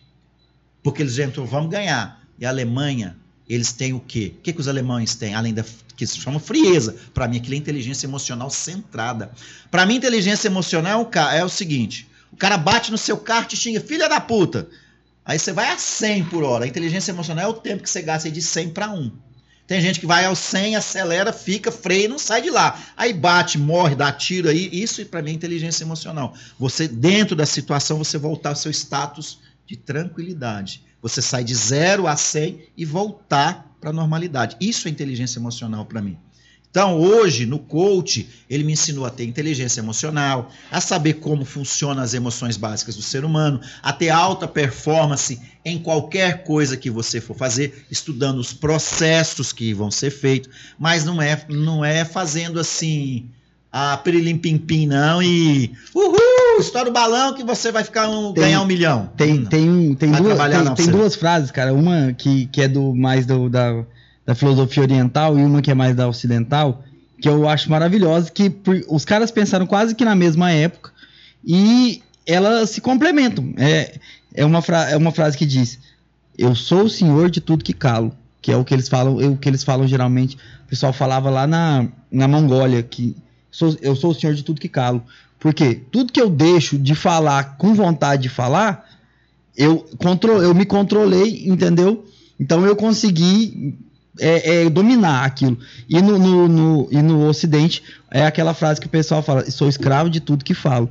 E é mesmo, porque você a palavra lançada e a, né, a palavra dita e a flecha lançada não volta atrás. Então, se você não sabe lidar com as suas próprias emoções e tudo você retruca, você fala, você age, você, tipo assim, você vira uma pessoa de instintos animais, né? Eu acredito de ser assim, ação e reação. Se eu venho aqui, você e faço assim, ó, Marenco, tá, bate em você, você pega, me bate e volta. Você não tem controle, de às vezes, de você, né? Ou tudo bem, ou, ou, ou, você fala assim, não, se ele me bater, eu vou bater ele de volta. Aí você tem controle, porque você pensou naquilo antes, entendeu? Agora, se você fez reativamente, você tá só sendo instintivo, né? É, mas eu tenho uma outra que eu digo o seguinte: eu prefiro ser rei do meu silêncio do que escravo das minhas palavras. Esse ditado não é meu. E tem uma outra coisa também: se aquilo que você for, diz, for dizer não for mais importante que o seu silêncio, cale-se. Isso aí eu uso muito nisso na minha vida pessoal, profissional. Isso tem dado muito resultado, eu tenho utilizado isso também na, na política, a aplicação de coach, de metodologia coach. Eu tenho ferramentas, é, por exemplo, ferramentas de aplicação, por exemplo, a ferramenta Smart, a ferramenta SWOT. São ferramentas que são propostas que funcionam, que te dão, volto a dizer, te mostram posições. Tipo assim, eu quero ir para subir a Serra de Caldas Novas. Então vamos fazer essa ferramenta. A ferramenta tem aqui é o caminho mais fácil, aqui é o mais rápido, aqui é o mais lento e aqui é o mais seguro. Qual você quer? Você que vai tomar a decisão. Isso é o verdadeiro coach, tomada de decisão. Não, eu preciso do caminho mais rápido Não nesse empurrar momento. a pessoa, né? Não. Não é empurrar. Se empurra. Ah, vamos, vamos, vamos. Mas te dar a confiança. Te dá, olha só a diferença. É muito mais fácil do que você chegar, sabe, vai para a serra, você não sabe nem para onde ir. O coach te dá os caminhos. Eu posso ir para o mais rápido, mais fácil, mais seguro, mas eu vou escolher o caminho. O coach dá duas soluções diferentes para o mesmo problema para pessoas Não, ele diferentes. te apresenta várias opções. Não, a eu falo assim, ó. Ele te leva à consciência de Não, tomada eu tô de falando decisão. assim, ele apresenta, ó, só ouve, presta atenção. Ó, ele te dá duas, duas, ele dá duas soluções diferentes para pessoas diferentes para o mesmo problema. Entendeu? Por exemplo, eu, o Thierry chega em mim e fala assim, ó, cara, é, eu quero montar um negócio, quero fazer isso, isso, isso. E depois no outro dia eu chego e você fala assim, cara, quero montar um negócio, fazer a mesma coisa que o Thierry. Você vai dar para ele a mesma, a mesma instrução que você deu para mim? Não, não, negativo. São situações diferentes. Situações Não, a diferentes. situação é a mesma, as pessoas que são diferentes. Não, são situações diferentes, sabe? Porque o resultado que vocês buscam é o mesmo, Certo. mas os caminhos de vocês são diferentes. Por exemplo, perfil comporta- comportamental dele é um, o seu é outro. Estado, está, ó, vamos pegar aqui. O estado é, emocional seu nesse momento pode ser um dele, pode ser o outro. Esse é o primeiro ponto. O estado financeiro seu pode ser um dele, pode ser o outro. O estado de qualidade de vida seu um pode ser o outro. Aí existe o que a gente chama da roda da vida, que vai analisar todos os pontos dos seus 12 pontos importantes. Às vezes ele está muito bem emocionalmente e fudido financeiramente. Você está muito bem financeiramente e fudido emocionalmente. Eu vou te apresentar a mesma receita de bolo para ter performance? Não. Claro que não. O resultado é o mesmo que você quer, mas o caminho que vocês vão percorrer é totalmente diferente. Mas a pandemia veio pra isso também, né? Pra deixar todo mundo fudido financeiramente Não. e emocionalmente. Igualou. Não, tem muita gente que ganhou dinheiro Ó, nesse período aí, Na né? cara? pandemia é o seguinte: enquanto, enquanto muitas pessoas começaram a chorar, muitos foram pro sinal de trânsito vender água com a máscara. É. É aquela, é aquela história, né? Quando muita gente. Quando chove, tem gente. Como é que é? Quando chove, tem gente que não sei o que, tem gente que sai pra vender guarda-chuva. guarda-chuva, né? Eu, eu queria te perguntar, você falou de uma questão aí do, do auto perdão. Eu queria te perguntar isso, né? Eu acho que eu tenho problema com isso. Eu tenho coisas que eu já fiz que eu me arrependo demais e que eu acho que me atrapalham. E, e isso, como é, que, como é que isso pode afetar de verdade a gente? Né? Essa fato de você ficar se lamentando, nossa, eu poderia ter feito isso, eu tomei tal escolha errada, eu poderia ter feito tal, tal negócio, tal coisa. E eu, particularmente, eu tenho essa questão de, tipo assim, Isso eu, te incomoda? não, assim, eu vejo assim que eu me martelo muito quando eu tomo uma escolha errada e eu não tenho essa questão de tipo assim, não, vamos passar um pano nisso. Eu vejo que isso me incomoda sempre. Eu faço alguma coisa que eu fiz no passado e que me gerou um prejuízo, enfim. É, não falo prejuízo financeiro, mas assim, que Entendi. isso me incomoda. Te de, deixou Hoje- um espinho uma É, marca. hoje, algumas coisas eu olho pra trás e falo, puta, mano, mas como é que eu fiz isso e tal? Eu tenho essa dificuldade aí do auto-perdão, cara. O que, que, que significa isso? Qual que são os impactos disso no, no processo final? Primeira coisa, você tem que entender que você não vive lá mais. Primeira coisa. O primeiro, o primeiro passo para você se perdoar é você entender que você, não, que você é um ser humano finito, cheio de falhas, não é a última vez que você errar e você não vive lá mais. Você quer um exemplo? É, lógico a gente poderia falar, para fazer isso- essa explanação para você, eu gastaria mais ou menos 30, 40 minutos, seria uma, quase uma sessão de coach. Certo? Eu vou usar um exemplo para você muito simples que eu sempre falo para as pessoas. Depressão é excesso de passado. Ansiedade é excesso de futuro. E estresse é excesso do presente. Quando o cara fala para você quando o cara está muito triste, fica se martirizando, se, se punindo, você está vivendo lá no passado. Você não está lá mais, cara. Você não pode voltar lá mais. É o primeiro passo. Reconhecer. O primeiro passo é reconhecer que você errou. Ponto. Sim. Agora você tem que praticar uma coisa que eu sempre pratico para as pessoas. Quando você ficar estressado com essa situação, tá escrito aqui, ó. No estresse, caralho, porra. Se, pode falar que porra, caralho, bota para fora entre você e seu espelho. Vai para fora. E outra coisa, muito simples. Lembra aquela história do Titanic? Que o navio tá afundando? E, e aí o povo correndo lá dentro e o navio queria o navio afundando, né? A banda de música, o que que fez? Continuou tocando, né? Cavalheiros, continue. Mais uma, senhor de cavaleiro, continue a tocar. Procurando Nemo, continua a nadar. Você não pode voltar lá. Você entendeu? Quando vier esses pensamentos, joga numa coisa boa. Vê esse pensamento, pensa numa coisa positiva e fala em voz alta. Automaticamente. Pode testar. Vai funcionar. Isso é coach. Te dando um caminho para você praticar, mas você tem que praticar. Eu pratiquei hoje, funciona. Não. E tenho amigos meus que praticam e funciona. E tem, agora, tem que praticar. Agora eu chegasse aqui, eu vou mentalizar, parará, não, eu vou te dar a razão para você, a razão para você, para você acalmar a emoção. É, não é aquele negócio, né? O pessoal, acho que o pessoal que não, não tem contato, só vê o, o a superfície, fala assim: ah, o cara vai chegar lá e vai falar, eu vou mudar seu mindset, vou fazer, é, é, vou fazer um brainstorm, vou não sei o que, não sei o que, vou transformar a sua vida. Mas assim, não é assim, cara, né, cara? Não é, não é automático. o cara não transformou nem a dele, mano. Vai transformar a vida dos outros. Eu fico pensando. E outro, nós somos uno, individuais. Cada um tem seu pensamento, sua maneira de ser e agir. Aí é aquela volta daquela pergunta que você fez. A receita que eu fiz serve para mim? Pode não servir para ele. Mas, dentro dos passos que eu segui, aí entra a PNL. A pro, quando a pesquisa na, na PNL tem a modelagem. Você vai analisar o caminho que eu fiz, você vai falar assim ah, cara, isso é legal. Segunda regra do coach. Se aquilo que eu disser para você vai de encontro às suas crenças limitantes contra aquilo que você acha que não é, faz o seguinte, joga no lixo. Se aquilo que eu disser para você fizer sentido para você, você põe ela aqui na cabeça, pensa, reflete, porque quando ela descer pro coração, você vai ter a razão que você precisa. É assim que funciona. Eu queria te perguntar a respeito dos outros profissionais. Né? Eu, por exemplo, falo da minha categoria. Os advogados sofrem muito com a pecha de malandro, de que tomam as coisas dos outros e agem na desonestidade. E no passado existiam muitos profissionais assim que realmente agiram de maneiras assim muito incorretas. E hoje os jovens profissionais estão chegando com a nova metodologia, uma nova mentalidade, sofrem com esse estigma. Sim. Né? Eu imagino que o coach deve ter esse problema porque algumas pessoas que sequer estudaram se dizem coach e saem por aí propagando conhecimento errado. No seu caso, isso dificulta o trabalho de vocês? Existem esses profissionais em grande número? Não, existe, existe muitos cursos de coach. Todo, o cara é, eu vou dizer o seguinte, é igual aquela época da microlins. O cara ia lá fazer um curso de digitação, de, de manutenção de Windows e virava técnico. Aí o seu teclado estava desconfigurado, você cedilha e falava que o teclado estava estragado, tinha que trocar o teclado. O, existem bons profissionais e maus, maus profissionais em qualquer área que você for. Como que a gente separa? Com trabalho sério, trabalhando dia, diuturnamente. Nada melhor do que a propaganda boca a boca e você trabalhar. E outra, focar em ser. No início da nossa conversa, eu falei lá do, do, do marketing, ser melhor do que os outros, estudar.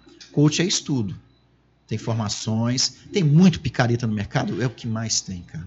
Tem muita gente ruim, tem, mas tem muita gente que foca no, no, no método, no trabalho sério. Então, quando eu procurei o coach, o, o coaching, né? Porque coach é, é, é, o profissional, coaching é o método, né? E coach é o aluno, é o, a pessoa que vai fazer o treinamento. Eu procurei para aprender, melhorar o meu eu.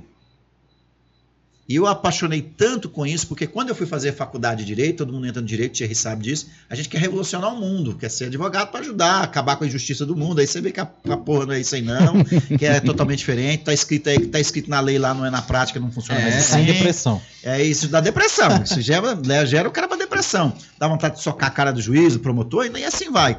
No coach eu percebi que eu poderia ajudar pessoas e empresas a pensarem, a mudar, a palavra que você usou aí, a mudar o mindset, que é o mindset nada mais é a maneira de pensar. Quando você consegue mostrar para as pessoas caminhos para ela mudar a maneira dela pensar e ela ela toma essa decisão, você mudou o mindset da pessoa.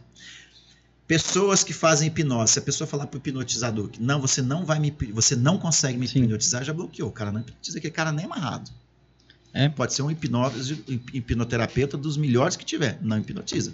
Se a pessoa for suscetível, aí sim. Então, o coach nada mais é do que isso, são várias ferramentas. Eu fiz um curso de coach ericksoniano, que é a hipnose ericksoniana do Milton Erickson, que fazia a autoindução através da hipnose, certo? Leva que é o estado mudar o estado mental das pessoas pela hipnose. São, só que são coisas que demora. É, os, Tem- mon os monges tibetanos passam 50 anos praticando isso daí. Cara, certas. Existe uma coisa, depois, se vocês quiserem procurar aí, as que eu uso como filosofia de vida, as quatro leis espirituais da Índia. Se a palavra espiritual não fizer sentido para você, coloque outra palavra, as quatro leis da Índia, qualquer coisa assim no Google. Eu sigo aquilo. Tem coisas que na vida que a gente vai mudar, tem coisas da vida que a gente não consegue mudar. Tem toda pessoa que chega na sua vida é a pessoa certa, só começa quando começa e só acaba quando acaba. Ah, mas o negócio, o meu relacionamento, aquela praga daquela mulher entrou na minha vida, ela estava te preparando para algo melhor, ou para você amadurecer. Ah, nossa, mas acabou, acabou porque tinha que acabar, meu filho. Ah, mas não existe jamais, não existe isso. Só começa quando começa e só termina quando termina. Isso é, é a minha crença. Sim. Tem pessoas que estão ouvindo isso e vão achar que isso é balela, isso é bobagem. Eu respeito, suspendo, eu suspendi qualquer julgamento. Regra número um. Você entendeu? E a regra número três do coach: faça tudo com a melhor propósito e intenção do universo de ajudar. Só o coach tem a intenção de ajudar. Ô, Varenga, foi ótimo nosso papo aqui. A gente tenta, tenta manter no. Parece duas horas, passa rapidão, Hoje né, até cara? passou um pouquinho mais, né? Porque a gente teve um é probleminha técnico e tal, não sei o quê. Mas a gente vai ter outra oportunidade pra gente Eu- estar conversando de novo aí. Então, para encerrar, Ó, um livro. Antes da gente encerrar, eu queria só te pedir para mandar um recado para o nosso amigo, o prefeito Kleber Marra, falar para ele que a gente está esperando ele aqui, a gente quer uma entrevista com ele. A gente não teve oportunidade ainda de se cruzar com ele, de encontrar com ele aí para fazer o convite pessoalmente. É, a gente encontrou o Cílio recentemente na Câmara Municipal, ele veio aqui e a gente gostaria muito que ele viesse. A gente está agendado também com o Rafael Marra, outros, outros profissionais que estão lá na secretaria, na, na prefeitura, aliás. Então leve esse recado para ele. Sim. Fala para ele que a gente vai, vai fazer uma entrevista bem bacana com ele aqui, da mesma forma que foi com você. Fala pra ele que nós não vai espremer ele muito, não. Pode espremer, o e- Kleber é esperto. e Você quem ele é, você, viu? ele é Você- quem, vê a, inteligente. quem vê a cara não imagina, mas ele é Ele é esperto. inteligente, o Kleber é um cara bacana. Queria te agradecer por tudo que você compartilhou com a gente aqui hoje, cara, que foi assim surpreendente, cara. Eu, essa, essa questão do coach, eu, eu mudei um pouco assim a minha visão hoje. Também, aqui, cara, sabe? também, de verdade. De verdade, assim. A verdade é que a gente vê muita coisa na internet, muito meme, muita coisa, e acaba criando uma concepção. Mas quando você vê alguém sério falando com base sobre isso, a gente muda. Eu imagino que o nosso público também vai Sim. sentir isso. Então, queria te agradecer mais uma vez, te parabenizar, cara. Obrigado. E eu acho que a gente vai ter que fazer outros papos depois, porque À a vontade. gente tinha mais umas duas horas para conversar aqui. ainda. Tem mas, coisa demais pra Mas a falar. gente vai trazer você aqui. A gente espera que, assim que você tiver uma notícia boa para trazer pra gente, vem aqui Trarei. no nosso podcast. Aí, vai ser muito legal. Será um prazer. E E, antes de você encerrar, fala do seu livro. cara, esse livro é o seguinte: foram as turmas dos formandos foram escolhidos os melhores para escrever um capítulo. Cada um escreveu um capítulo, aquilo que quisesse. Tem alguns capítulos aqui que eu gostei, tem outros que eu não gostei. Uns são mais técnicos, outros é um monte de balela, mas o livro é bacana. É, mas o meu capítulo. Autocrítica, importante. É, sou, sou cara, aí é, a- a- o auto-feedback é muito importante. Crítica é importantíssimo, que é o feedback. É importante, isso faz parte do coach. Viver coach, pessoas e empresas em alta performance. Um presente para você. Depois, no, depois eu dedico. É, depois você faz a dedicatória Vamos aplicar no nosso podcast, é, viu? Você pode É, ó. Recomendo para vocês, façam uma leitura, façam uma leitura, de- aprofunde a, a respeito do coaching, a respeito da mentalidade positiva, do mindset. Isso é importante. Vocês que estão no podcast aqui montando, você pode ver que os grandes players mer- do mercado do podcast, os grandes players que vão dar entrevistas, todos têm essa pegada do bom coach, do treinamento, do mindset, da proati o mind, o coach com proatividade, não com enganação. Enganação aí é, ba é balela, é falácia, é fake coach, isso é besteira, isso não existe. Existem métodos, processos pra caramba que ajudam os processos a serem mais rápidos. E se você vai mais rápido, você consegue ter uma, um resultado melhor. No debate você está confirmado já, né? Só falta escolher o psicólogo agora. Pode escolher o psicólogo que você quiser aí, pode trazer o psicólogo, porque quando você prestar atenção é o seguinte. Não, já não vamos trazer ele, não. Quero uma pessoa que vai falar. O, o, vai... hater de coach. Não, não, mas... é, é, não quero, quero, tra quero, trazer um coach, quero trazer um coach que não acredita não, mas... em nada que o seu psicólogo não, acredita. É que, tipo, o coach assim... que fala que, que se tiver problema chama psicólogo, não funciona, não. Que Tem que chamar o coach que fala, não, eu resolvo tudo. Não, aí não é coach. Pô, mas eu acho que vai ser legal mas o Varenga, que o Varenga vai ser aquele cara assim que o psicólogo vai ter que se preparar, meu irmão. É, não, isso é verdade. Preparar. Tô só brincando com ele aqui já, mas já tá convidado já. Deixa eu falar uma coisa para você, porque a gente é questão de estudo, é questão de estudar. Quando você encara uma coisa com seriedade, eu, me, eu estudo, eu procuro, eu treino, eu faço curso. Cara, para fazer minha formação em coach, eu gastei mais de 200 mil reais em cinco anos. É um investimento de, facu, de muitas faculdades aí, 200 Sim. mil. Livros, viagens para São Paulo, para Rio de Janeiro, para Brasília, para o Nordeste, para Belo Horizonte. Eu fiz curso com Roberto Chineachique, com Paulo com Vieira, com Érico Rochas, com José Roberto Marques, com pessoas, inclusive o José Roberto Marques tem aí um, fez um programa do aprendiz na, recentemente, então foi um dos meus mentores. Então, são empresas sérias, existe seriedade. Tem muito malandro? Tem. No concurso da saúde, rapidinho, o concurso da saúde tiveram que recolher aí para dar, dar os nomes no final, porque pegaram lá um monte de, de, de neguinho que fez a inscrição comprando diploma de 50 reais para dizer que era uma coisa que não é, foram checar os diplomas dos caras, é tudo falso. Nossa. Aí tiveram que segurar a lista. Então, todo lugar tem a malandragem, mas tem gente boa. Na advocacia tem, você entendeu? Tem. No coach tem, na, na, na, na política tem, engenharia tudo tem. Mas o mercado ele é seletivo e com a mídia social lá do bom da, daí, isso vai, vai melhorando. Gente, Obrigado, senão você que fala igual é, fala na, noite inteira. Fala a noite inteira. Valeu, Tchau. galera. Obrigadão de pessoal que nos assistiu aí. Vandrão. Quer contar quem que vai estar aí terça-feira? Terça-feira, presidente da Câmara Municipal de Caldas Novas, Marinho Câmara, aqui com a gente, a partir das 8 horas, falando desde a infância pobre dele lá no Santa Efigênia até onde ele chegou hoje, um cara maravilhoso, vai ser ótimo, gente. É isso aí, pessoal. Corta pra nós aí. Até terça-feira. Bom final de semana para vocês.